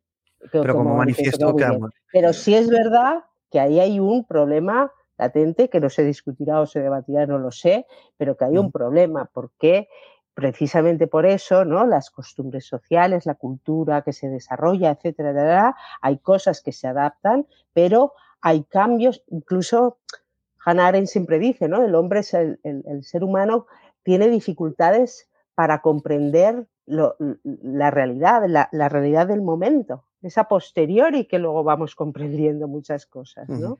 Entonces, eso es parte de la forma de pensar y de ser y de ser inteligente también, porque en mi concepto de inteligencia yo incluyo más cosas, ¿no? Entonces, el sentido mm, común. Claro, que ese es otro tema que quería decir que López de Mántaras insiste mucho en que, y ahí es una pregunta a Mario, ¿esa inteligencia, ese viaje incluiría el, lo que se dice el conocimiento del sentido común? el ejemplo que siempre decimos, Felipe, ¿no? Del niño que parte el regaliz en dos y sabe que tiene dos trozos de regaliz, pero que si parte un, un paraguas en dos, sabe que no tiene dos paraguas, que tiene un paraguas roto, ¿no? ¿Es, ¿Ese conocimiento sentido quedaría incluido?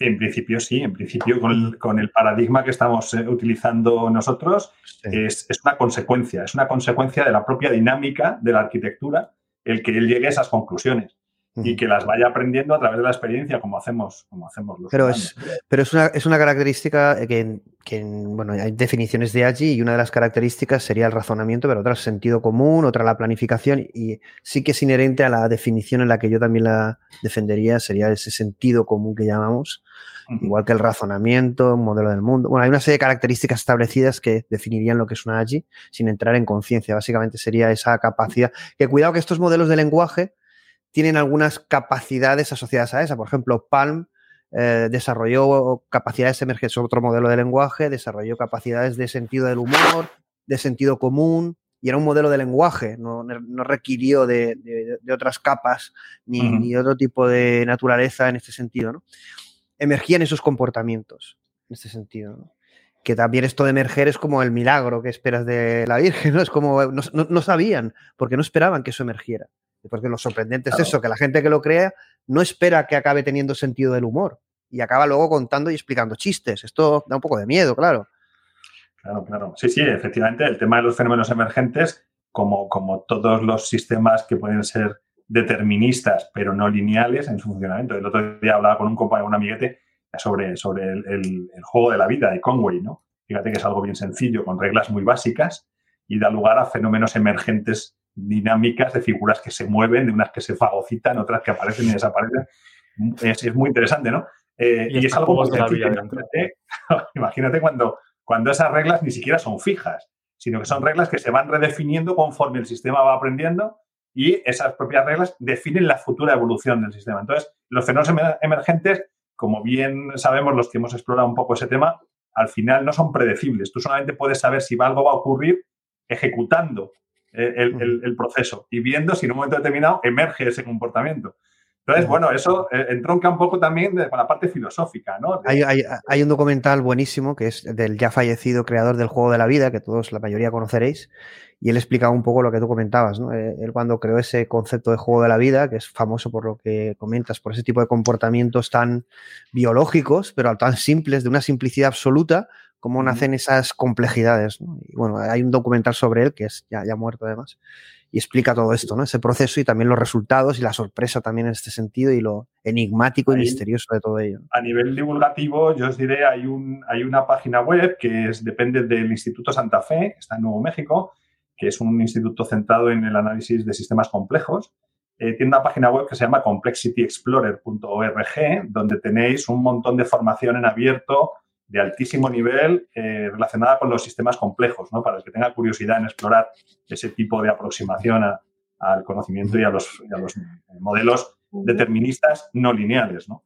Bueno, que es un poco en la, línea en la que va la arquitectura que nosotros estamos definiendo y por eso no me atrevo a decir qué va a emerger de lo que, bueno, eso, esto es algo que Aitoria también comentaba, ¿no? Yo creo que va a ser una. los sistemas allí van a ser arquitecturas por, por, capas de diferente naturaleza, pero con las propiedades que comenta también eh, Mario, donde los sistemas complejos van a emerger determinadas propiedades, la interacción en diferentes capas también van a eh, tener propiedades o características que son desconocidas, porque cuando las pongamos a interactuar van a provocar una serie de, de, condicionamientos o comportamientos no esperados, como ya pasa con los modelos de lenguaje. Y eso es un creo que hacia lo que va la AGI, que como en todo Aitor de Ibermática, eh, un poco esa línea de desarrollo. Yo creo que Mario también irá a la línea por ahí, cada uno en su vertiente, pero es verdad que mm. eh, las AGIs, pues como hace Jen LeCun, proporciona una arquitectura, como somos nosotros, multisistema, pero dentro de esos sistemas complejos hay como una emergencia, ¿no? Como una escalabilidad que nos da eh, resultados inesperados, ¿no? Hay una cierta entropía en ese sentido, algo no controlado, ¿no? Estos sistemas no son deterministas, no son if tal, no es, algo condicional, no es una programación en ese sentido, ¿no? Y ahí, es un misterio y eso también asusta, ¿no? La gente que no, no conoce este tipo de programación, este tipo de modelos, por, el chat nos lo pregunta, ahora voy a poner algunas preguntas, decían, ¿cómo puede ser que los modelos de lenguaje hayan llegado a ese nivel de inteligencia, ¿no?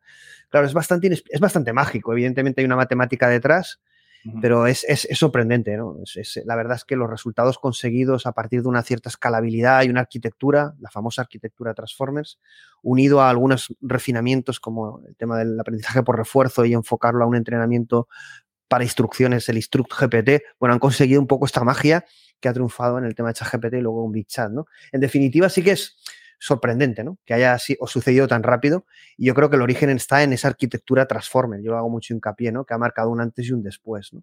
Mira, el otro día, el otro día leí una noticia, no me acuerdo dónde, dónde estaba la fuente, le podría localizar si hiciera falta, eh, en la que hablaban que un, un, estudiante, un jugador de Go de nivel medio amateur, había ganado había utilizado una inteligencia artificial para identificar el patrón de comportamiento de, una, de, una, de un experto, de un sistema experto en, juego, en jugar al Go, para batirle. Y una vez identificado su talón de Aquiles, había aprendido a, sistematizar el cómo atacar ese, ese, talón de Aquiles y le había ganado, ¿no? Eh, bueno, pues eso nos, nos, abre, nos abre una puerta de esperanza, ¿no? Las propias inteligencias artificiales van a generar contramedidas que permitan encontrar estrategias para desactivar otras inteligencias artificiales. Sigue siendo una carrera armamentística, pero bueno, por lo menos esa, esa, puerta, esa puerta que la propia tecnología sí, ella medidas, pues, eh. bueno, ahí hay un área que, eh, perdona que te interrumpa, eh, creo que es muy importante la multipolaridad. En ese sentido, sí que creo que el que haya múltiples inteligencias artificiales generales o no generales, múltiples tecnologías conviviendo, posiblemente nos lleven a equilibrios estables en los que eh, podamos prosperar y que la tecnología finalmente encuentre la forma de mejorar la, vida de las personas. Vamos a seguir con la noticia porque nos queda bastante y bueno, vamos a intentar poner el límite de dos horas. Eh, hay una siguiente frase, bueno, el artículo es bastante más extenso, pero hay una siguiente frase que yo sí que estoy de acuerdo y además esto también lo comentó Elon Musk en un, en un Twitter, en un tweet, y es que eh, ellos dicen que un mundo en el que eh, nosotros de forma progresiva vayamos avanzando hacia esa aparición de Agi es mejor que no suponer que va a llegar o no tener ninguna. Es decir, en definitiva, ellos lo que dicen es, esta evolución y ese momento lo tenemos que estudiar ya porque esta tecnología ya tiene una cierta madurez que nos va a llegar en poco tiempo a, conseguirlo. Que aunque no lo consiguieran, eh, ese estado de una AGI, da igual, eso es preferible, eh, el establecer ese marco y estudiarlo y generar este debate a quedarse de brazos cruzados y como comentaba Paz, que tengamos el problema y no sepamos qué hacer con él o, o pueda haber un mal uso, ¿no? En este sentido yo lo considero positivo, que en este sentido es, no vamos a poder parar esto. Entonces, eh, el debate, como dicen por aquí por los chats, bueno, voy a empezar a poner alguna pregunta del chat, ¿vale? Porque están haciendo muchas, ya, os comenté en el otro directo que empieza a ser masivo el que la gente nos bombardee. Intentar ser breve si queréis contestar, ¿vale? Porque hay muchas y entonces se hace súper largo, ¿no? Pero bueno.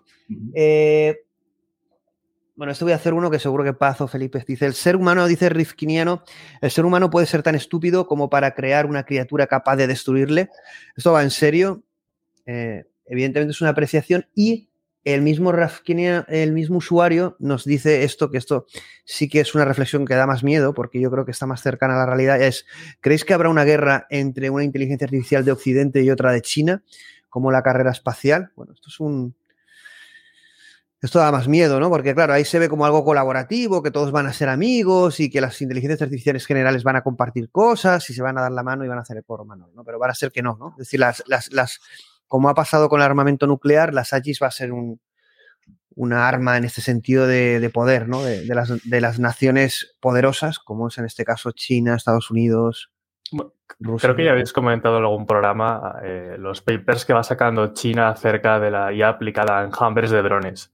Sí. aquí hablo por hablar porque no tengo ni idea, pero yo, yo sí que me puedo imaginar una invasión de Taiwán donde los drones en enjambre abren paso a las tropas. Eso lo vamos a ver, yo creo que lo vamos a ver.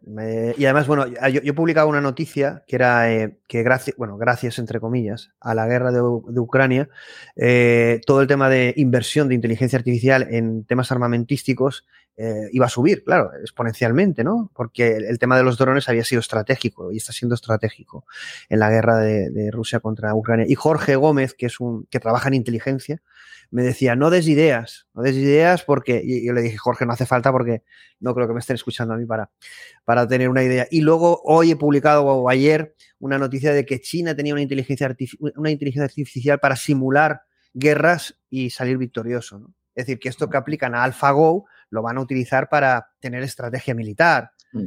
Eh, A ver, como todo, no- todo el desarrollo tecnológico, la base ha sido primero militar y luego ya ha ido al, al ámbito civil desde los inicios. O sea que mm, otra cosa es que no se declare, claro, en el momento que. Y- y a mí- y a mí me lanzaban la, pre- a mí, a mí me lanzaban la Vamos, pregunta, Mario, que cuando nosotros conocimos Internet, pues en el ámbito militar se llevaba ya. Mario, Mario, yo, te lanzo la, desarrollo. mi- Entonces, yo te- Mario, yo te lanzo la misma pregunta y al resto también. Si trabajarais en inteligencia artificial, a mí me la hicieron esto en Twitter y yo dudé. Y bueno, se rieron un poco porque me dijeron, si te propusieran trabajar en un proyecto de inteligencia artificial aplicado a temas armamentísticos, temas militares, ¿aceptarías? Y bueno, yo dudé un poco, ¿no? Y hubo gente que dijo, pero encantado, enseguida. Claro, es que... mm, Porque claro... Pues, es- una de las cosas, una de las cosas que tiene. ¿tú trabajarías, Mario? años- una de las cosas que tiene el ir cumpliendo años y tener muchas experiencias vitales interesantes es que llegas a una conclusión y es que nunca sabes cómo vas a reaccionar cuando se plantee la situación. Entonces, te mentiría si supiera, si te dijera que sé cómo voy a reaccionar. ¿Qué me gustaría? ¿Cuál me gustaría que fuera mi reacción? Mi reacción me gustaría que, y, y- es una cosa que de momento nadie nos ha llamado, no sé si para bien o para mal, desde el ámbito militar para explorar lo que estamos haciendo, quizá nos estén eh, eh, escuchando por ahí en silencio.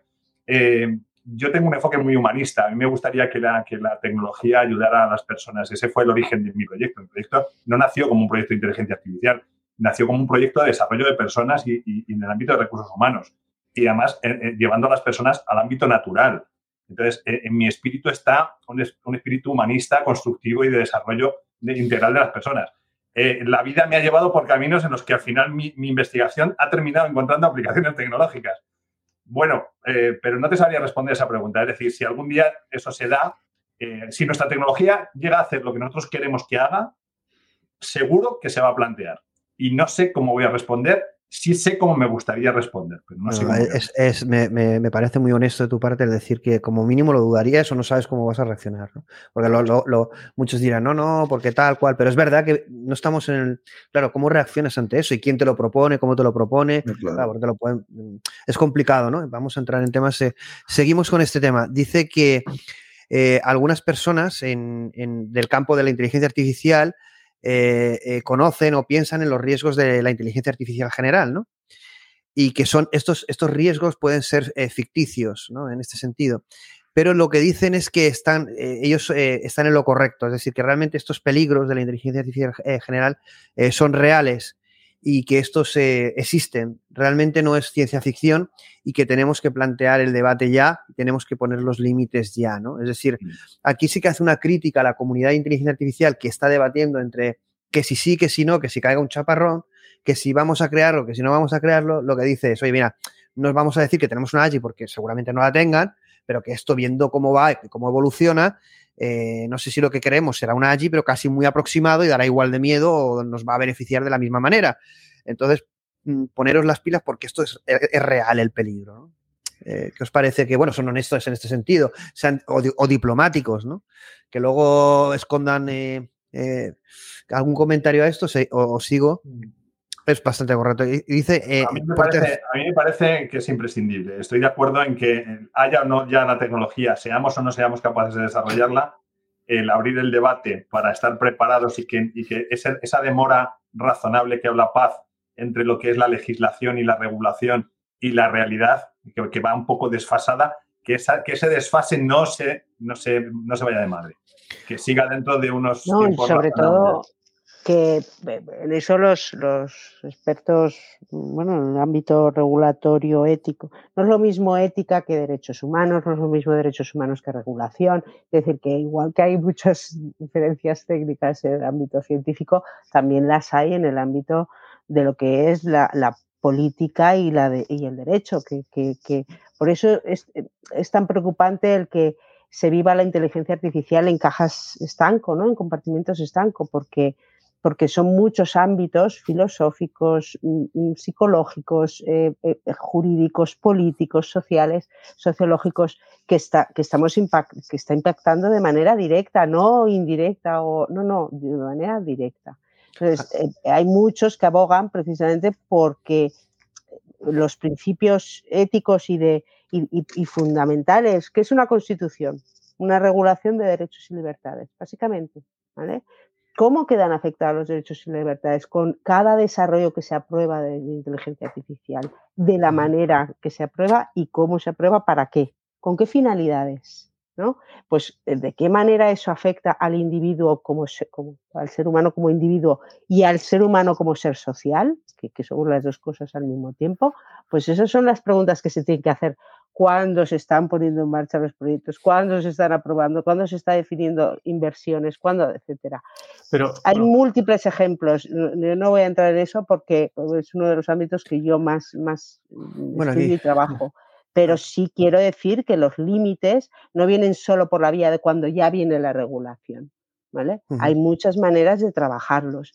Lo, importante es que con decir, esto es un poco igual que el greenwashing, pues, pues vamos a tener a otra, otro washing, ¿no? De mm. yo ya pongo aquí que me valgo por unos principios y que quiero que esto sea para el beneficio. ¿Quién va a decir que va a ser para el perjuicio de la humanidad? Pues no lo va a decir nadie, ¿no? Todo el mundo es para el beneficio de la humanidad. Pero va a ser así. Pues depende de los medios que se pongan. Bueno, aquí dice un usuario, eh, Manu Molinaz, eh, si lo leo alguno mal, eh, me disculpa.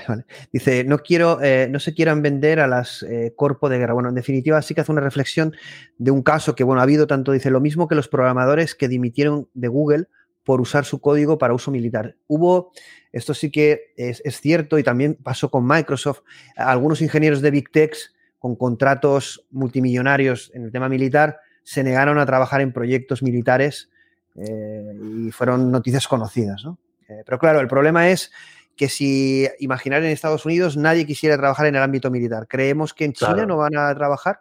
Es que salió, una noticia que decía que los mejores investigadores en inteligencia artificial con 18 años que acababan de la universidad, el, gobierno de, China los había admitido para misiles dirigidos. Es decir, vamos a ver, los mejores alumnos como premio tienen un proyecto militar.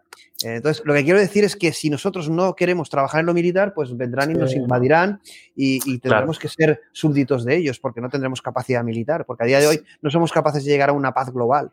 Si hay lobos, tiene que haber perros guardianes. Eso es una cosa. Por lo menos. Bueno, aquí, y ahora pasamos, yo creo, a la parte más, más principal del, del, evidentemente, del artículo, y a mí sí que me gusta, que es, dice, eh, nosotros eh, esperamos o tenemos la esperanza que para esta conversión global, entiende que esto va a ser un impacto global, ¿de acuerdo? Eh, hay que abordar tres cuestiones, ¿no? Y aquí sí que estas tres cuestiones, pues cada uno de vosotros, si queréis, es una, la primera, también el orden entiendo que es importante, porque aquí hay que leer todo.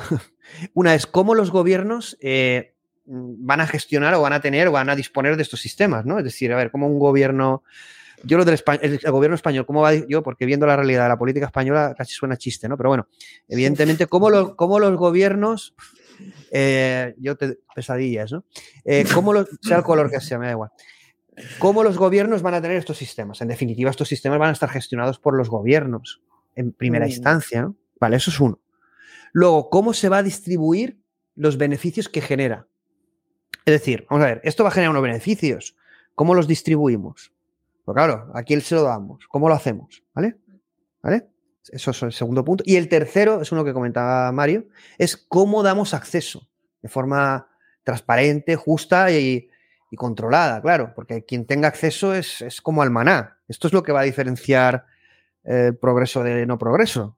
Estamos hablando de una inteligencia que es una AGI, pero luego será una superinteligencia, luego será eh, a una velocidad no biológica. ¿no? Está la, opción de otras opciones descentralizadas, hibridarnos con la AI, pero vamos a centrarnos un poco en la noticia. ¿no? ¿Qué pensáis de estos tres puntos? Evidentemente no definen cada uno en detalle. Este primer ah, manifiesto yo creo que es un manifiesto rápido porque este tema está en la calle, porque Sam Altman yo creo que se le notó mucho que no le interesaba ChatGPT, que era con lo que todo el mundo estaba emocionado, que solo hablaba de AGI, y entonces dicen, estos, estos tienen el AGI aquí, vamos, que... Y entonces ya, ya hablaba de, política y bueno, han tardado nada en sacar como una especie de manifiesto y declaración de buenas intenciones para que todo el mundo diga qué buenos son y tal. Eh, ¿Qué pensáis de estos tres puntos? Son claves, ¿no? Por el orden que queráis, comentar algo. Bueno, ahí Mario comenta, ¿no? Lo del tema del acceso. No, no, no, no hablan tanto de la comunicación, ¿no? Esto de la. De, ahí, aquí lo comentaban en el chat. Eso de que China conecte con la AGI. Es lo que dices tú, la transferencia de conocimiento sería instantáneo. Mm. Eh, o, o, imaginar el hacking a nivel de seguridad. Imaginar una AGI europea o una AGI estadounidense y que podamos robar el conocimiento para incorporarlo a nuestra propia AGI, ¿no? Mira, o imaginar... quizá, quizá, podríamos, quizá podríamos seguir el camino inverso, intentar hacer una reducción al absurdo, ¿no? Supongamos que un gobierno eh, totalmente eh, dictatorial consigue la tecnología para someter al mundo entero. Eh, realmente, ¿qué se persigue cuando tú intentas tener una tecnología que someta al mundo entero? ¿Cuál es el objetivo de someter al mundo entero? ¿Qué quieres? Que la gente eh, simplemente esté a tu disposición para que en cada momento hagan lo que tú quieres, pero eso es muy aburrido, ¿no? Eso no, un momento. Mía, Entonces, pero bueno, reducción al absurdo, quizá las preguntas fundamentales que debemos hacernos es, vamos a ver, ¿para qué queremos dominar una tecnología que nos permita dominar el mundo entero? Eh, si eso no hace que el mundo sea más interesante desde el punto de vista global. Eh, ese pensamiento a la inversa, quizá deberían hacérselo primero los que están en las grandes corporaciones tecnológicas desarrollando la tecnología que, que nos van a, a, a, digamos, a distribuir y luego las, las, personas que están en los gobiernos, ¿no? ¿Para qué quiero yo, eh, si alguien tuviera la capacidad de controlar todo el mundo, como tienen, por ejemplo, China, ¿no? Mediante el control, mediante cámaras, inteligencia artificial, el, el, el DNI eh, social este que te van poniendo puntos y te van quitando puntos. Ellos prácticamente pueden decir que casi casi están alcanzando el objetivo de tener controlada toda su población, que es el, el, la mayor del planeta a nivel de, de, de país, ¿no? Eh, realmente, ¿cuál es el objetivo? no. Bueno, ¿cuál es el objetivo de las guerras actuales? Claro, Yo, pero ¿cuál es el objetivo del control absoluto? Porque ahora mismo las guerras se producen porque no hay un control absoluto de, todas las, de todo el mundo. Se producen entre zonas que tienen un control porque quieren tomarlo sobre otro. Pero imagínate que alcanzas el control del mundo entero, ¿no? Que, que ¿Cuál es el objetivo que persigues controlando el mundo entero tecnológicamente? A lo mejor consolidarte como élite y que nadie te pueda hacer sombra yeah, o, o, o, quitarte el puesto. Y de hecho, sí. en relación con lo que comentaba ahora Plácido, tengo la sensación, y ojalá me equivoque, de que las palabras de Alman en este comunicado acerca de eh, cuál tiene que ser la política a seguir y demás, quizás, yo espero que no sea así, tengan que ver en la, en la línea de yo ahora estoy en esta posición de dominio, vamos a, a fomentar una regulación que, con el pretexto de evitar ciertos peligros, proteja esta posición. Por ejemplo, a lo mejor resulta que la AGI puede ocasionar tantos peligros potenciales que pueda aparecer, pues eso, una empresa que me haga competencia. Así que a lo mejor propongo al legislador que limite el acceso a las GPUs y que solamente se pueda utilizar GPUs en, en la nube, donde casualmente ya tengo la infraestructura, tengo la posición de dominio y de esta forma eh, sigo siendo el operador mm. principal. Y eso es un riesgo que creo que ahora mismo existe y que no es menor. Yo, aterrizando muchos peldaños la altura de vuestras aportaciones y apoyándome en algo que dijo antes Plácido respecto a tal que está la política hoy en España, no sé qué, yo eh, voy, a decir una tontería, por supuesto al margen de que mire para la izquierda o mire para la derecha, eso lo, lo de menos. Tenemos una administración profundamente analógica. O sea, en, en el día a día es, es digitalmente un insulto. Pues imaginarme en manos de esta administración unas herramientas como de las que aquí estamos hablando, mm, me, me dan ganas de tomarme cinco whiskies seguidos. O un comité de expertos de la AGI, ¿no? Bueno, si está Mario o, o alguno, alguno, que conocemos, Baitor, o, o, muchos de los que conocemos, ah, estaría un poco más tranquilo, pero yo creo, mm. no sé si los iban a llamar, o, supongo. No sé si tenéis vosotros esa percepción de administración eh, bueno, terrorífico. analógica que, te, que, tengo yo. No, analógica, analógica Ah, vamos a ver, analógica incompetente. Es decir, realmente al mm. final, solo como comentaba Germán, eh, sacan tecnología cuando necesitan controlar y romper la privacidad del ciudadano, como en el caso de Hacienda, para, como dicen ellos, geolocalizar al ciudadano para evitar fraude fiscal, que no se lo creen ni ellos. Hacienda será la NASA. Eh, me, vas, a permitir, yo, yo, vivo en un valle pirenaico eh, que estamos, ahora, ahora solamente tardamos dos horas a, a Zaragoza, antes tardábamos tres porque teníamos cerrado el acceso natural, porque estaba de horas. Y eh, yo hace, pues puede hacer tranquilamente 20 años que no aparezco por una administración de Hacienda a hacer un trámite ni una administración de la Seguridad Social. Me refiero a España, en ese sentido, mi experiencia personal cotidiana con el certificado electrónico es que presento subvenciones, justifico subvenciones, resuelvo papeles, hago trámites. Es verdad que, se ha vuelto un infierno eh, entender ya los trámites cada vez. y bueno, y la, y la, experiencia de usuario, yo, no sé quién diseña esas plataformas. Y yo te pregunto, Mario, y yo te pregunto, Mario, tú formas parte del 1% de la población sí, en eso estoy de acuerdo contigo. Posiblemente la mayor parte de la gente no, maneja la parte tecnológica como yo me desenvuelvo. Mario, porque si desarrollas allí luego no te va el certificado. estoy, de acuerdo contigo en que, en la difusión de ese conocimiento eh, quizás sea deficiente, ¿no? Pero, la, infraestructura está y funciona, ¿eh? doy fe que funciona. ¿Cómo se facilita el acceso a esa infraestructura? Quizá, una AGI, quizá una nos ayude a rellenar el impuesto de sociedades, porque yo, lo, que sí que, lo que sí que creo es que un poco llevándolo al, territorio patrio, y aquí voy a dar mi opinión, es que una AGI que sí que supone una declaración de intenciones apolítica, bueno, política, pero eh, fuera de ideologías, es decir, por encima de las ideologías, porque al final una AGI tiene que ser una herramienta para un país, para eh, tener una gobernanza más inteligente, supone una eh, una nueva mentalidad de consenso. ¿no? Y yo creo que en un país en el que estamos como España totalmente fragmentados y divididos, yo comentaba en un programa concretamente en Spurna que la sociedad española está destruida, puesto que no tiene, como decía Mario, con los objetivos de una AGI, no sé cuáles serían los objetivos de una AGI española, no nos pondríamos de acuerdo, ni, siquiera la, ni, siquiera la, ejecutaríamos.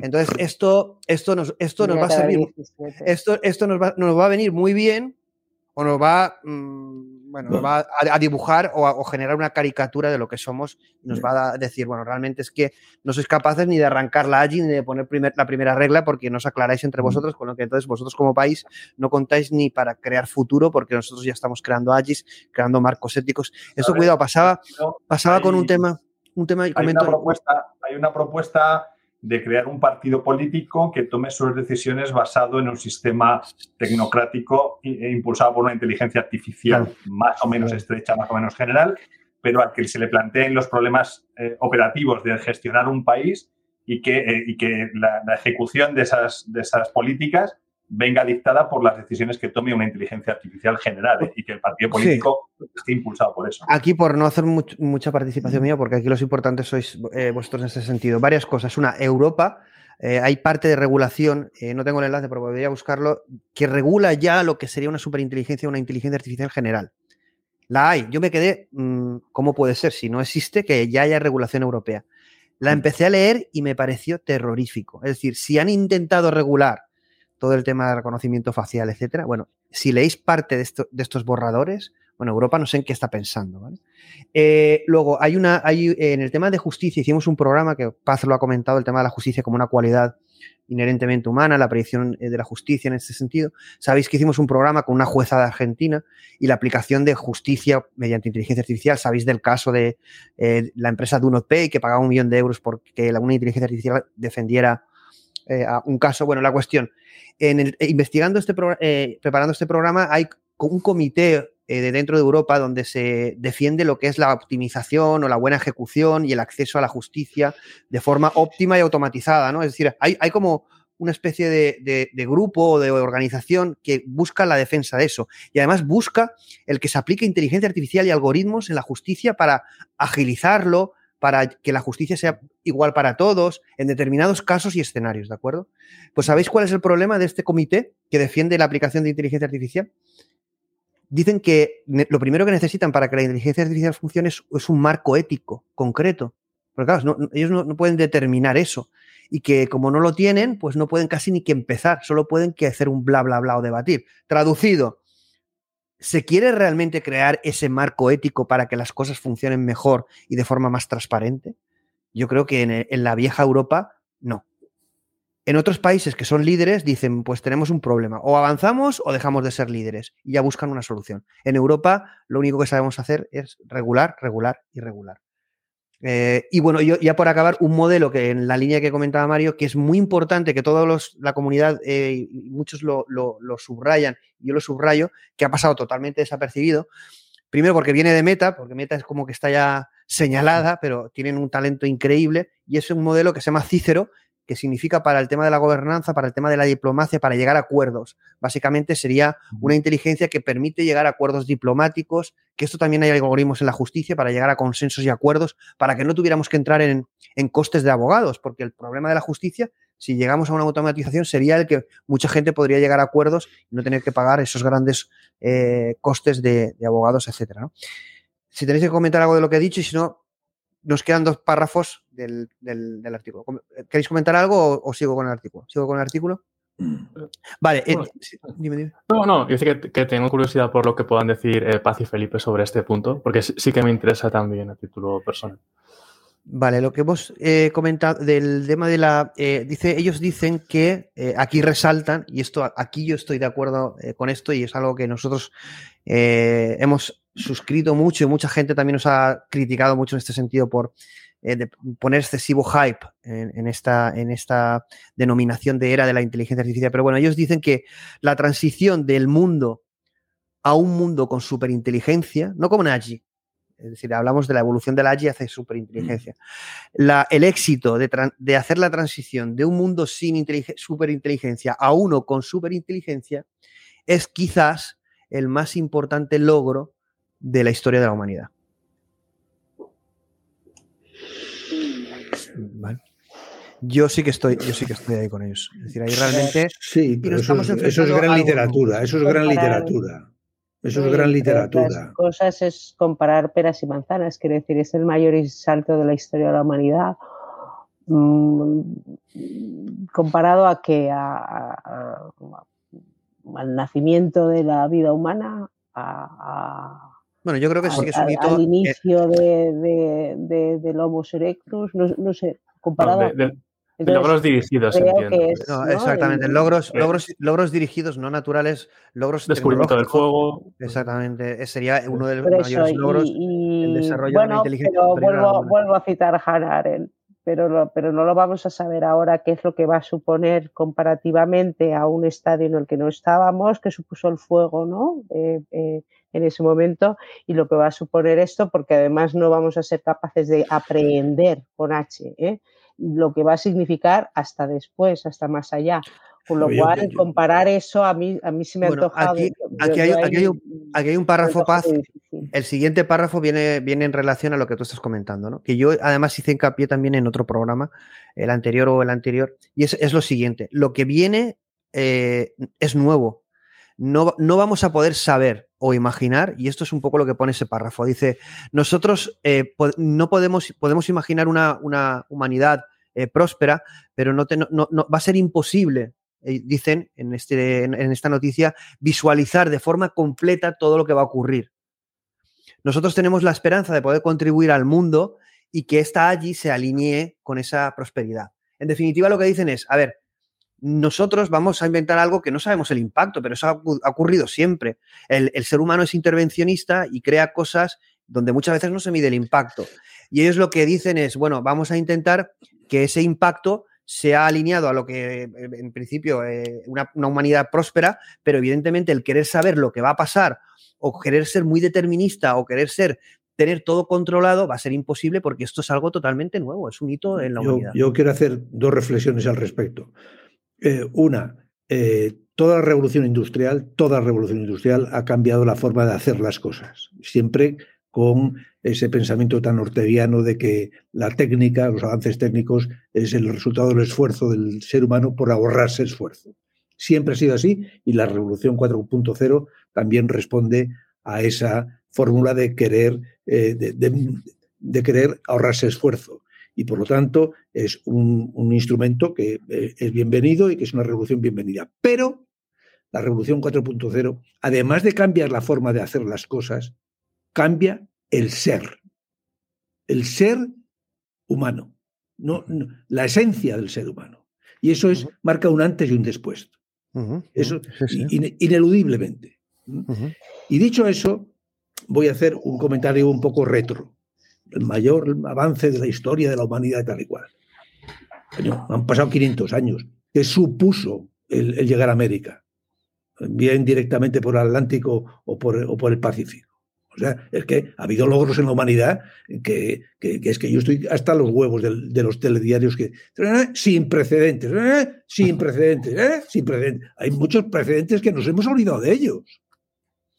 Bueno, pero este sería para a mí yo sin discusión el mayor logro de la historia de la humanidad. Vamos, eh, ¿Y qué es mayor? Bueno, Hombre, pero eso es una cuestión de gustos colores. ¿no? En, cuan- cuanto a, no, no- no solo, eh, primero por el impacto y segundo por la complejidad de haberlo conseguido, porque es un reto casi inherente al ser humano y a su propia esencia, que es que hemos sido creados y vamos a superar aquello eh, que a nuestro creador, que es creando algo mejor que nosotros.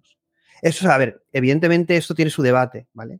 Y como Sí. decía Nietzsche, eh, aquel que quiera crear algo superior a él mismo solo le espera el ocaso. Esa es una frase que también puse en uno de los programas, ¿no? En definitiva, nos enfrentamos a nosotros mismos como seres humanos, nuestras limitaciones y nuestros anhelos, ¿no? Pero evidentemente el lograr superar las capacidades humanas, el crear una superinteligencia, nos convierte, entre comillas, sé que esto va a chirriar, pero en dioses. Bueno, no, es, es, la aspiración, es la aspiración. E- Esa, esa puede ser la aspiración de algunos, no, no diría yo que de todos, lo de, lo de querer ser dioses, pero sí que de facto ejercen de dioses. Y yo solo dejo una pregunta que se interroga eh, eh, Harari, el filósofo, diciendo, ¿cuáles son las cualidades del ser humano que queremos preservar? Ojo con lo que nos llevamos por delante por pretender mejorar no se sabe qué y que en el camino nos quedamos sin ciertas capacidades. Y no olvidemos que el hombre tiene ciertas cualidades con las que queremos seguir contando, ¿no? Porque hay algunas que sí, otras, bueno, otras si las superamos pues ya está bien, pero hay otras que queremos seguir contando, pero no sabemos cómo podemos preservarlas o no nos interrogamos a tiempo de qué, qué- queremos conocer de esas cualidades y capacidades para poderlas pre- preservar y mejorar, evidentemente. Y yo creo que esas son las preguntas que están faltando, ¿no? Es decir, eh, eh, eh, mm, y lo estamos viendo, ¿no? no hace falta que llegue un desarrollo mayor de la inteligencia.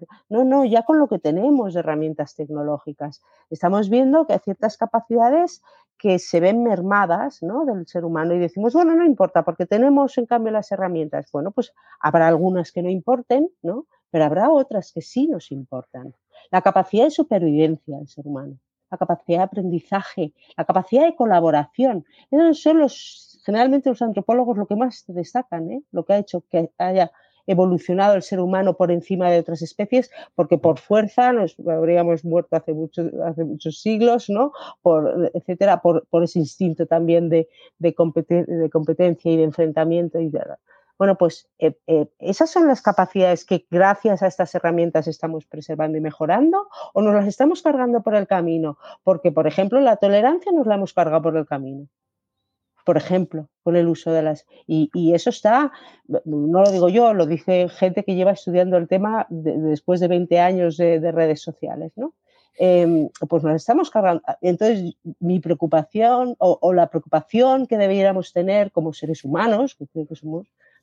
Es decir, bueno, si realmente el objetivo esos objetivos tan bonitos que todos ponen, ¿no? De esto es para el bien de la humanidad y la mejora y el progreso y ponen todas las palabras que hay que poner, uh -huh. que salen todas ellas. Bueno, bueno pues lo si es real, ya, ya lo sé. Pero bueno, pues, pues ahí es donde la, eh, ahí es donde cada uno de los participantes del desarrollo, cada una claro, de las claro, empresas claro. que trabajan, cada una de eso pueden poner un granito de arena. ¿Es idealista esto? Pues sí es idealista, pero bueno, pero, Pero al final, pues, pues, pues al final la guerra nuclear no se tuvo, pues porque también hubo gente que trabajó al final de una manera y no de otra, ¿no? Entonces, pues, pues en este tema también y preguntarse algunas cosas si realmente, por ejemplo, pues eh, yo hace poco leía un proyecto que parecía una, una tontería, pero decir, vamos a ver, usted necesita Baby Giggle, que es que sepa usted cuándo dar el biberón al niño.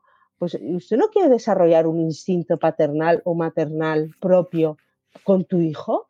¿Tú no quieres desarrollar eso y prefieres que una aplicación te esté diciendo ahora es el mejor momento del biberón? Entonces, e, esa, y, y ahí voy.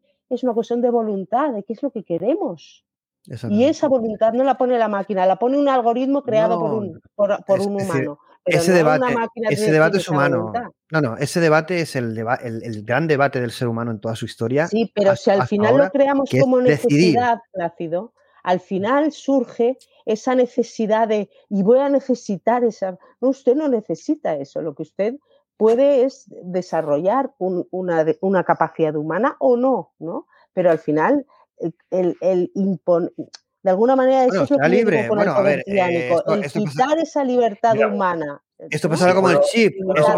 Esto pasará, como el chip. A ver, que esto, bueno, luego comentamos el, el post que ha puesto el usuario. Pero esto es, que como es, muy interesante esa, esa, frase que has, que has, eh, eh, que has puesto de la pregunta de un oyente. La leo, la leo, la leo y comentas, Mario. Es muy interesante. Miguel MN dice, lo que más ha hecho evolucionar al ser humano, veo que es triste, pero es la realidad, lo que más ha hecho evolucionar al ser humano es la guerra y las enfermedades, eh, lamentablemente. Bueno, es, muy interesante porque eh, desde una aproximación ya de investigación, ¿no? De sistemas complejos, un sistema no se complejiza si no le metes constricciones. Eh, las constricciones son, te, restringo los nutrientes, la energía, el, espacio, te restringo el acceso la, la información.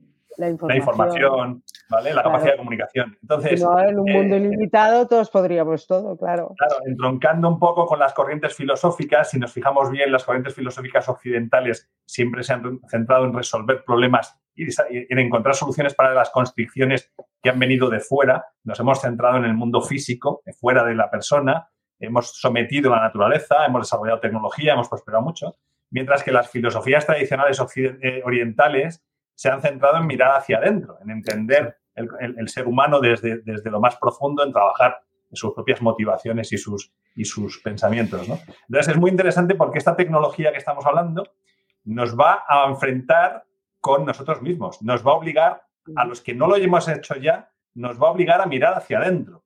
Y vamos a empezar a beber de fuentes clásicas eh, de filosofías occidentales y orientales para intentar entender quiénes somos en cuanto una máquina sea capaz de hacer lo que nosotros somos capaces de hacer. Porque una vez más, como pasó con el heliocentrismo, como ha pasado con, la parte genética, de que éramos una especie diferente y al final somos una parte evolutiva y demás, pues conforme se han ido cayendo esos, esos centrismos que tenía el ser humano, nos hemos tenido que hacer preguntas cada vez más fundamentales. Y esta es una vez más que nos enfrenta una pregunta fundamental de quiénes somos, dónde estamos, de dónde venimos y a dónde vamos. ¿no?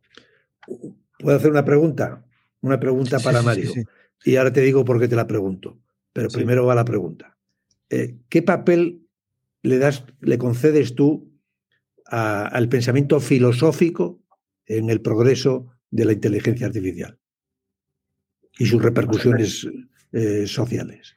Como profano que soy, o sea, yo, yo me he dedicado muchos años a pensar y he leído algo de filosofía, pero no puedo decir que sea un gran conocedor de las corrientes filosóficas porque no, no, he tenido tiempo de poderme Desde mi propio pensamiento eh, relacionado con, mis propias experiencias vitales y lo que he debido resolver, em, el, el, hecho de que el ser humano se, centre en, conocerse mejor a sí mismo, en crecer, en, entender y que lo que viene de fuera y los desafíos que vienen de fuera son eh, eh, necesarios para que nosotros nos hagamos esas preguntas sobre nosotros mismos. Es decir, yo interpreto que todas las interacciones que tenemos con el mundo son oportunidades de conocernos mejor a nosotros mismos y de descubrir qué es lo que subyace en, dentro de nuestra propia naturaleza y de nuestra propia experiencia, primero como especie y luego como individuos que hemos tenido un recorrido, unas, vivencias, unas motivaciones, unas creencias y, unas, y unos objetivos.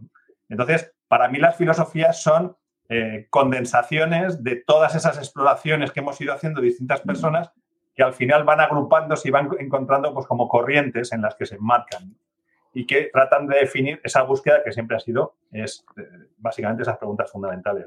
Y eso es lo que se está cuestionando ahora. yo hago, yo hago siempre... Yo hago ahí siempre una reflexión y es quién ha creado la inteligencia artificial y somos nosotros. La inteligencia artificial no es artificial, es tan natural como nosotros. Nosotros podemos ser una inteligencia artificial.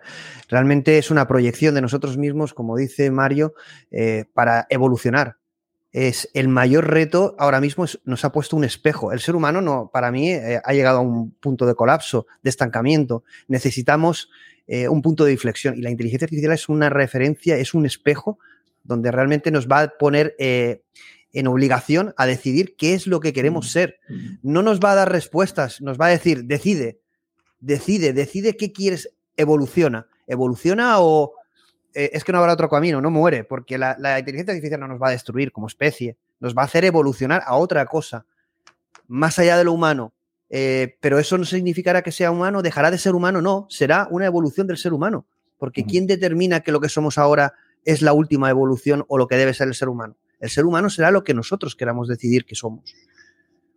Luego entraría el tema espiritual o religioso y, cada uno puede tener unas creencias o unos límites eh, y, determinar que eso sería correcto, no sería correcto, hasta dónde. Nosotros, nosotros podemos decidir lo que queremos que sea el ser humano y concedamos también un margen, un papel al azar, el azar. Y, yo, yo, diría, eh, a mí me gustaría que, dentro de que en los distintos seres humanos podamos evolucionar como cada uno decidamos evolucionar, siempre se respeten espacios para que cada uno pueda incluso involucionar, en el sentido de no, no, adoptar tecnología, de poder tener espacios de respeto a que yo pueda vivir de forma mucho más natural, etcétera, etcétera. De hecho, bueno, yo vine a vivir al Pirineo por ese motivo, ¿no? Porque aquí es donde mejor conecto con mi propio yo. También soy del Pirineo, Mario. La libertad del ser humano, Plácido. Libre albedrío, libre albedrío.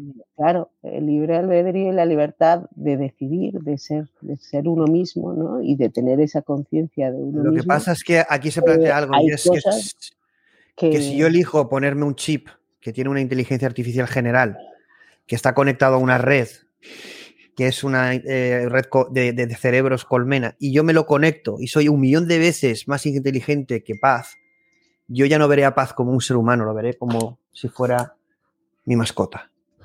Porque, no necesariamente Plácido, a lo mejor Esto lo dice un poco fuerte para que causar un poco de polémica. ¿eh? no, pero, Paz, ha puesto una mirada que me ha matado. Bueno, si estoy ahí no. no, no, yo, tranquilo que igualmente no me dejo mirar. ha sido un ejemplo para causar polémica, ¿no? Pero bueno, He salido ahí, pero no, pero quiero rebatirlo, porque, porque a, lo mejor no, a lo mejor eh, lo que tienes es un instinto protector. Y esto lo quiero ligar con una cosa muy interesante que ha dicho Mario, que es que hay que proteger la parcela del ser humano para involucionar. Y eso también lo quiero relacionar con otra cosa que también ha dicho Mario sobre los sistemas complejos antes, que es que no podemos tampoco saber a priori cuál va a ser el destino final de un sistema, tampoco de sociedad. Y por mucho que estemos en un estadio que a lo mejor nos parece más avanzado, quizás sea un callejón sin salida. A lo mejor en ese proceso hay una deshumanización y al final nos damos de bruces contra contra ese muro final. Y precisamente por eso quizás sea muy interesante querer proteger a los estadios de la humanidad anteriores, son como ramas del árbol que están más abajo, y que a lo mejor esas ramas se desarrollen de otra forma que a lo mejor sí que es la que en el fondo es mejor para la, humanidad. Quizás, quizás, somos de repositorio, de repositorio humano de, a ver, quizás somos, a ver, quizás somos un repositorio ya de una rama previa, ¿no? O de un repositorio principal previo. Bueno, ya vamos a ir terminando, pero bueno, podéis seguir. ¿eh? Una, cosita respecto a algo que ha dicho Mario y glosado Germán, en respecto a que no podemos saber cómo se va, eh, cuál va a ser la siguiente rama que prospere en este momento crítico que tenemos de, podemos, yo creo que podemos imaginar eh, en, puridad de teoría de la complejidad, podemos imaginar incluso cuáles van a ser las posibilidades de desarrollo, no cuál de ellas se va a imponer. ¿Mm? Esto es pura teoría de Prigogine y compañía sobre la complejidad. Y ahí es en donde hay que poner la inteligencia, en saber cuáles son las posibilidades. sabiendo de antemano que no nos es, no nos es posible vaticinar o, pronosticar cuál de ellas va a triunfar. aquí eso me hace. eso, me perdonáis, pero voy a decir una palabra que no ha salido todavía en el debate y que para mí es clave.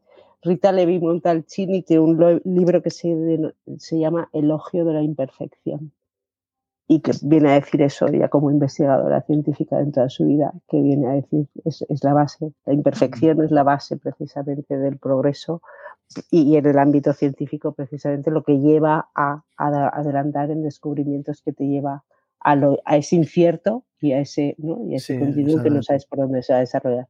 Y con la palabra perfección también digo lo siguiente, y a mí más que nada hago una, reflexión pregunta, que la tengo todos los días en la cabeza y yo no sé resolver ni...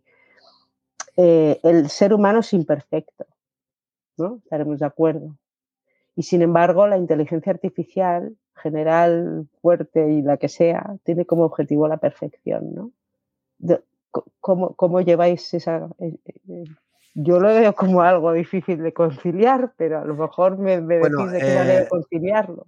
Ahora, como ya son los últimos minutos, yo me suelo desatar y entonces te contestaré esas preguntas que me, me parece súper interesante. Pero antes, quién contestarle antes a Paz y también haremos una, Me parece muy interesante esa pregunta que acaba de decir eh, Paz. ¿Que ¿La queréis contestar? La contesto yo, lo que queráis.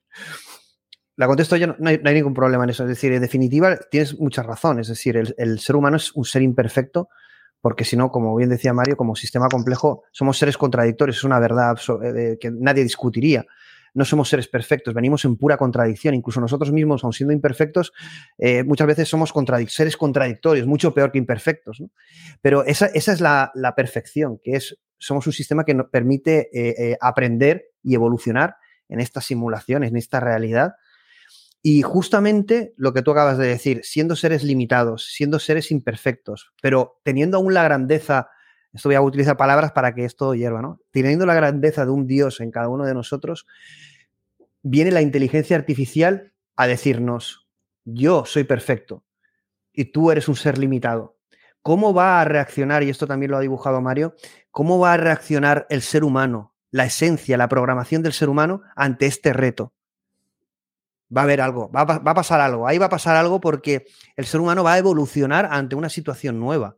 Van a descubrirse capacidades nuevas del ser humano, no artificiales, seguramente que se adapten al nuevo escenario que proporciona una entidad, entre comillas, perfecta y entre comillas divina, como la inteligencia artificial general o superinteligencia. En definitiva, es un reto creado por nosotros mismos, no es un reto ajeno, es nuestra propia proyección y en definitiva está hecho de forma perfecta.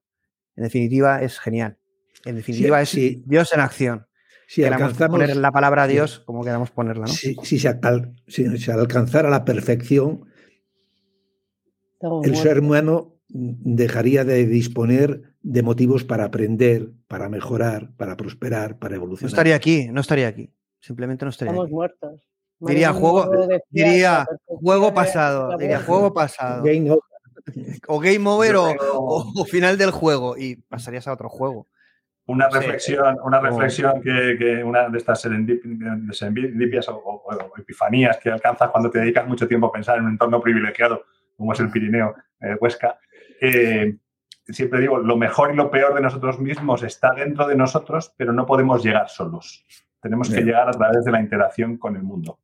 Y es ahí donde encontramos la vía para entrar dentro de nosotros. Y ese camino, la inteligencia artificial va a ser, como bien dices, eh, un, desafío externo más que nos ayudará a profundizar más en nosotros. Bueno, aquí Miguel MN dice, Plácido, bueno, me personaliza a mí, pero podemos hacer la reflexión eh, y ya vamos a ir acabando con dos posts de usuarios, acabamos, eh, dais titulares. Dice Miguel MN, dice, Plácido, tú puedes tener muchísimo conocimiento, pero eso no hace que actúes de manera inteligente. Es, decir, el conocimiento lo, hacemos de forma análoga como los modelos de lenguaje, como una AGI, ¿no? Es decir, el ser muy, tener mucha información o tener mucha sabiduría, quizá no, no, no, no haga que tú actúes de la forma más inteligente. Dice, tienes más probabilidad, sí, pero no determinista. Esto es cierto, a ver, esto es algo eh, que yo eh, aquí eh, lo pongo mucho en Twitter y disparo bastante en este sentido. esta realidad es una realidad, lo repito ya como si fuera un monólogo, esta realidad es una realidad no local, es una realidad indeterminista, puesto que vivimos en una realidad no local demostrado premio Nobel de Física 2022. Es decir, no tenemos una realidad ni vamos a tener nunca un modelo de verdad completo. Lo que tenemos es un modelo aproximado. La realidad ontológicamente y por limitaciones epistemológicas demostradas científicamente, no vamos a poder tener todos los datos nunca. Entonces, no vivimos en un determinismo. Y eso, pero tampoco nos va a importar. Es decir, es que no queremos la verdad última. La verdad, esta realidad no está hecha para descubrir la verdad última, sino para evolucionar hacia ella. Entonces, evidentemente, luego ya acabamos con esta última pregunta y ya si queréis eh, también la podéis contestar o comentar cosas de las que comento yo. Dice Rizquiniano, dice, si con Nietzsche matamos a Dios, ahora necesitamos otra visión del ser humano. ¿Somos el último hombre camino del superhombre? Yo aquí sí que haría una reflexión y es que necesitamos y va a venir una nueva física, una nueva filosofía y una nueva cosmovisión que nos permita gestionar toda esta información, todas estas piezas nuevas. Eso sí que yo creo que va a, llegar y está produciéndose porque hay muchas obras, autores, con una nueva cosmovisión de todo lo que está ocurriendo mm. y de todo lo que va a ocurrir. Muy de acuerdo con lo que has dicho, Plácido, con el usuario también, pero no creo que hayamos matado a Dios. Quizás Nietzsche. hay muchos reductos aún. Bueno, yo, creo que Nietzsche plantea, porque eh, eh, una destrucción de Dios en busca de un superhombre para después reencontrarse con Dios, ¿no? Porque yo creo que El, alejarnos de Dios o matar a Dios, que es algo que está sucediendo, yo creo, ¿no? Yo creo que nos va a acercar más a Él, porque como bien decía Mario, es como la inteligencia artificial que es artificial, pues nos va a dar un camino introspectivo brutal en una sociedad que es cada vez eh, más psicópata, yo hacía mm. eh, referencia a un post que me hizo emocionarme de Chris Menu, donde hacía referencia, bueno, resumiéndolo, básicamente decía tanta inteligencia artificial, tantos avances, pero tenemos una sociedad de desigualdades donde dos niñas se suicidan eh, tirándose de, un balcón porque le hacen bullying, ¿no? por favor, seamos humanos y, lo que tenemos que intentar es construir un mundo mejor. Entonces me emocionaba porque es como este debate dejaba de tener sentido si no somos capaces de mirar ese otro lado humano. Y entonces, bueno, es verdad que tenemos que tener los dos. Yo creo que los dos porque... Pues sí, sí. Entre otras cosas, eh, también por poner un poco el contexto al texto, eh, tanto Paz y yo os estamos hablando desde un pueblo de 900 habitantes, en la vieja Castilla. Y este sábado vamos a Sar Lechazo. Y esas cosas también me reconcilian con la vida, ¿no? Bueno, si queréis ya para terminar, porque hay muchas preguntas, vamos a terminar ya. Somos todos eh, de pequeños pueblos, me parece a mí. Yo, estoy, en un pueblo, yo estoy en un pueblo que tiene 750 habitantes y, la oficina la tengo en, un, en una pedanía que tiene, son 40 habitantes censados. Bueno, Mario, yo he leído un artículo que me es eh, muy interesante de Quantum Magazine, pero lo he leído de pasada, pero ponía, dice, que ha habido un estudio de, que analizaba cómo el cerebro, cómo se modificaba el cerebro a partir de estar completamente en soledad, ¿no? Que se había hecho un experimento de 14 meses aislado en la Antártida en soledad, ¿no? Y, yo, y en tu caso, pues igual, ¿no?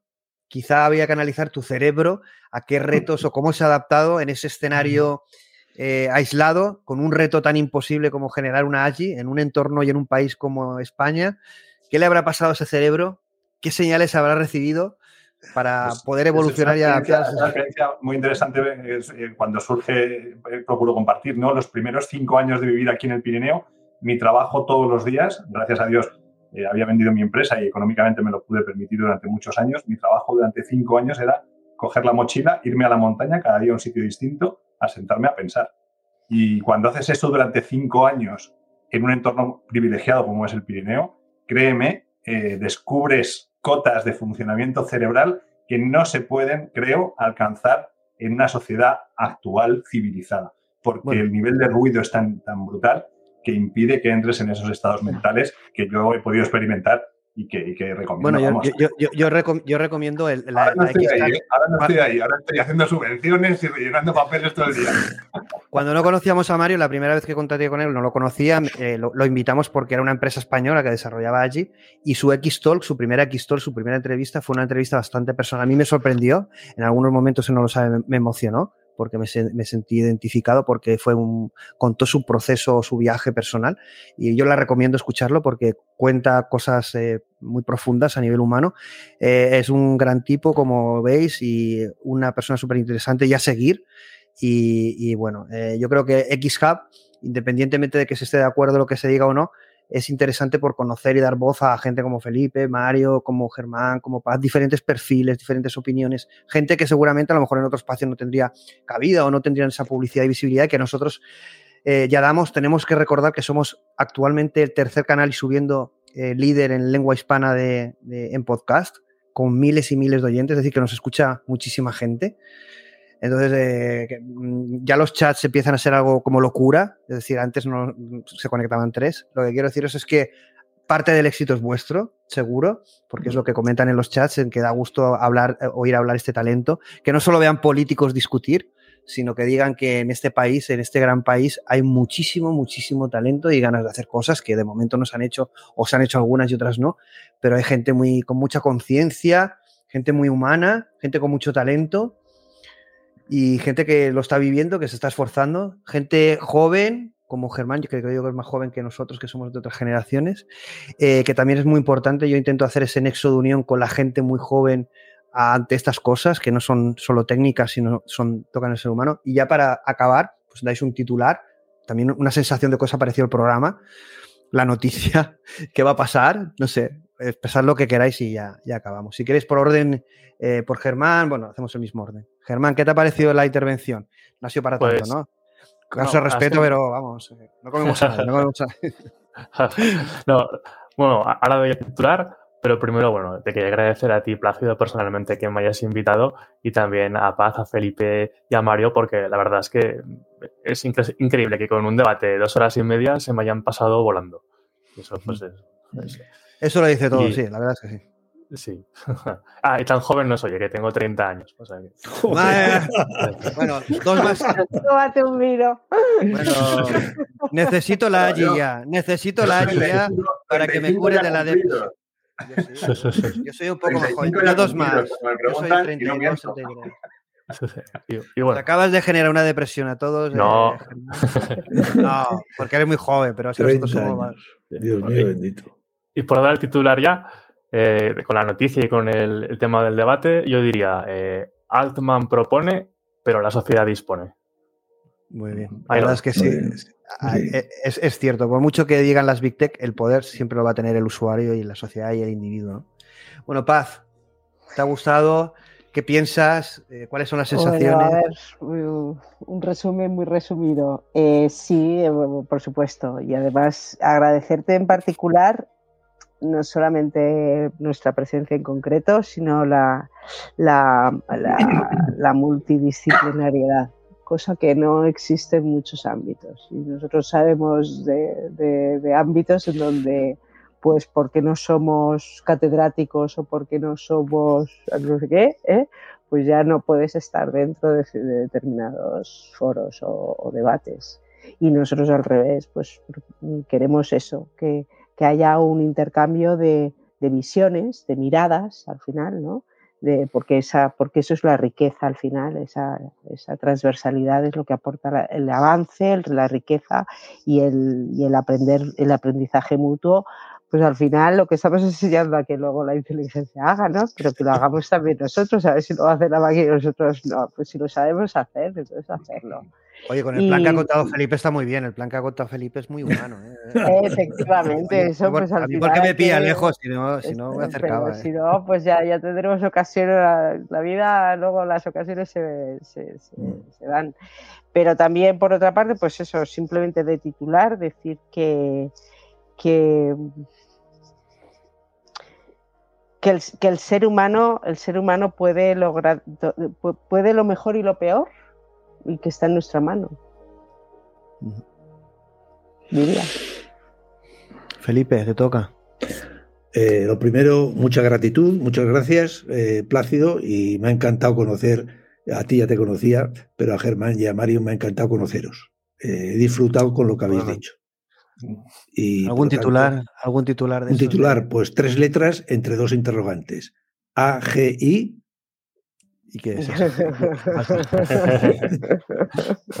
bueno, Mario, venga, te toca. Para Bueno, cerrar, pues, cierras, igual- cierras tú el programa. Yo no voy a cerrar ya para no hacerlo largo, sé que soy muy rollero. Cierra tú el programa, da los titulares, que tenemos todos ganas de ir a cenar y de, y de comer y de descansar. venga. Pues lo primero, agradecerte tus palabras y, y demás. Eh, para mí siempre es un placer poder compartir lo que, lo que voy experimentando y lo que voy descubriendo. Y eso es lo que más placer me produce. Descubrir y compartir. Por eso, nada más tenemos aquí una, asociación de divulgación científica, aquí en el Valle, que hemos creado precisamente por eso. Tenéis de todo, ¿eh? ya lo he visto, ya lo he visto que publicas muchas cosas y envidia, envidia.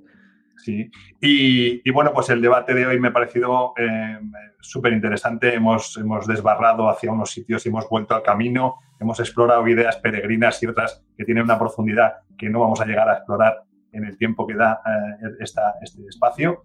Pero eh, yo, mi, resumen sería, como vamos a hacerlo, hagámoslo bien. Y, que, eso marque hacia dónde tenemos que ir. Exactamente. Pues yo creo que eh, yo creo que con ese titular es que eh, el momento es ahora, lo vamos a hacer, hagámoslo de una forma humana, hagámoslo bien, vivamos de forma apasionada, solo se vive una vez. Aunque nos hicieran inmortales, eh, ya lo yo creo que ya lo somos, pero el presente pinta apasionante. Yo, yo me quedo con que, a pesar de todas las dificultades, el momento es apasionante, ¿no? A nivel humano, a nivel tecnológico, a nivel de conocimiento, a nivel de todo, ¿no? Es, a nivel científico, es, es, es una a nivel filosófico, es, es una locura, ¿no? Y así que os doy las gracias por participar porque el trasladar esa diversidad es necesario para eh, dar un reflejo de la sociedad más positivo que el que se da, que es que podemos pensar diferente, podemos debatir, podríamos llegar a acuerdos, podemos construir cosas, tenemos talento y eso es súper importante para los jóvenes, los no tan jóvenes, los, los, los que vienen detrás y los que están por delante. Y bueno, agradeceros a todos y hasta aquí. Eh, la próxima más. Un abrazo a todos.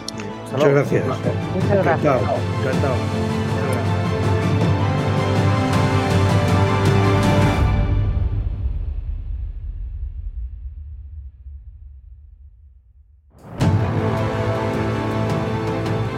Estamos en las principales redes sociales y ahora también en TikTok.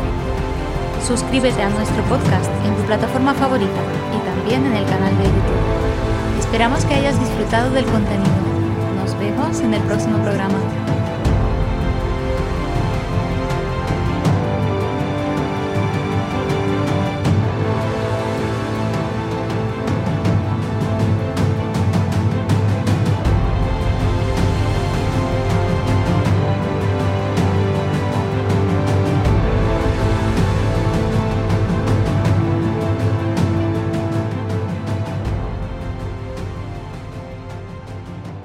Far away do you think we are from artificial general intelligence? So, by nature, I'm an optimist. I'm, you know, I tend to I, to underestimate how long things take. But on the other hand, as a programmer, I've usually been able to say, well, maybe I missed my estimate by 50% while everybody else blew it by 100% or something. I think that we will have we will potentially have clear signs of AGI maybe as soon as a decade from now. Wow. Sir?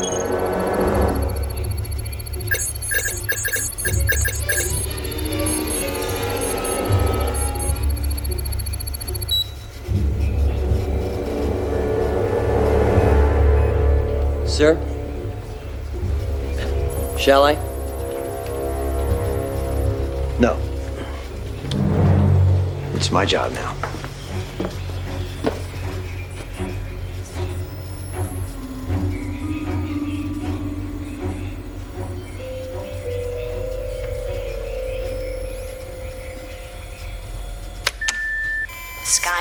Defense system We're in. now activated.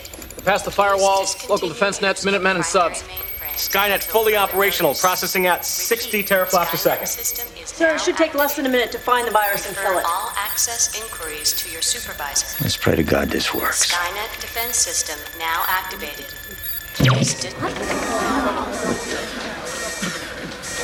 Power failure? No. I don't know what it is.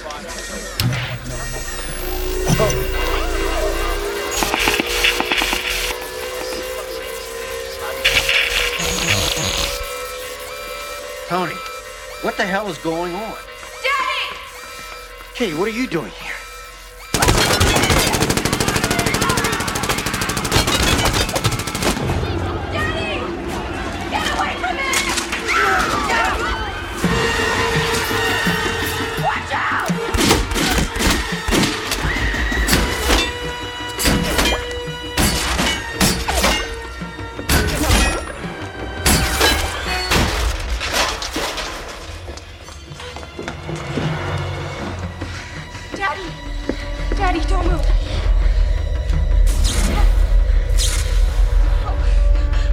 She'll be back. We have to shut down Skynet. Where's the system core? Somewhere in this building? Skynet, the virus has infected Skynet. Skynet is the virus. It's the reason everything's falling apart. Skynet has become self aware. In one hour, it will initiate a massive nuclear attack on its enemy. What enemy? Us! Humans! ¿Alguna vez la ha mirado fijamente? Maravillándose de su belleza, de su genio. Millones de personas viviendo sus vidas, inconscientes. ¿Sabía que la primera Matrix fue diseñada para ser un perfecto mundo humano donde nadie sufriera? Donde todos consiguieran ser felices.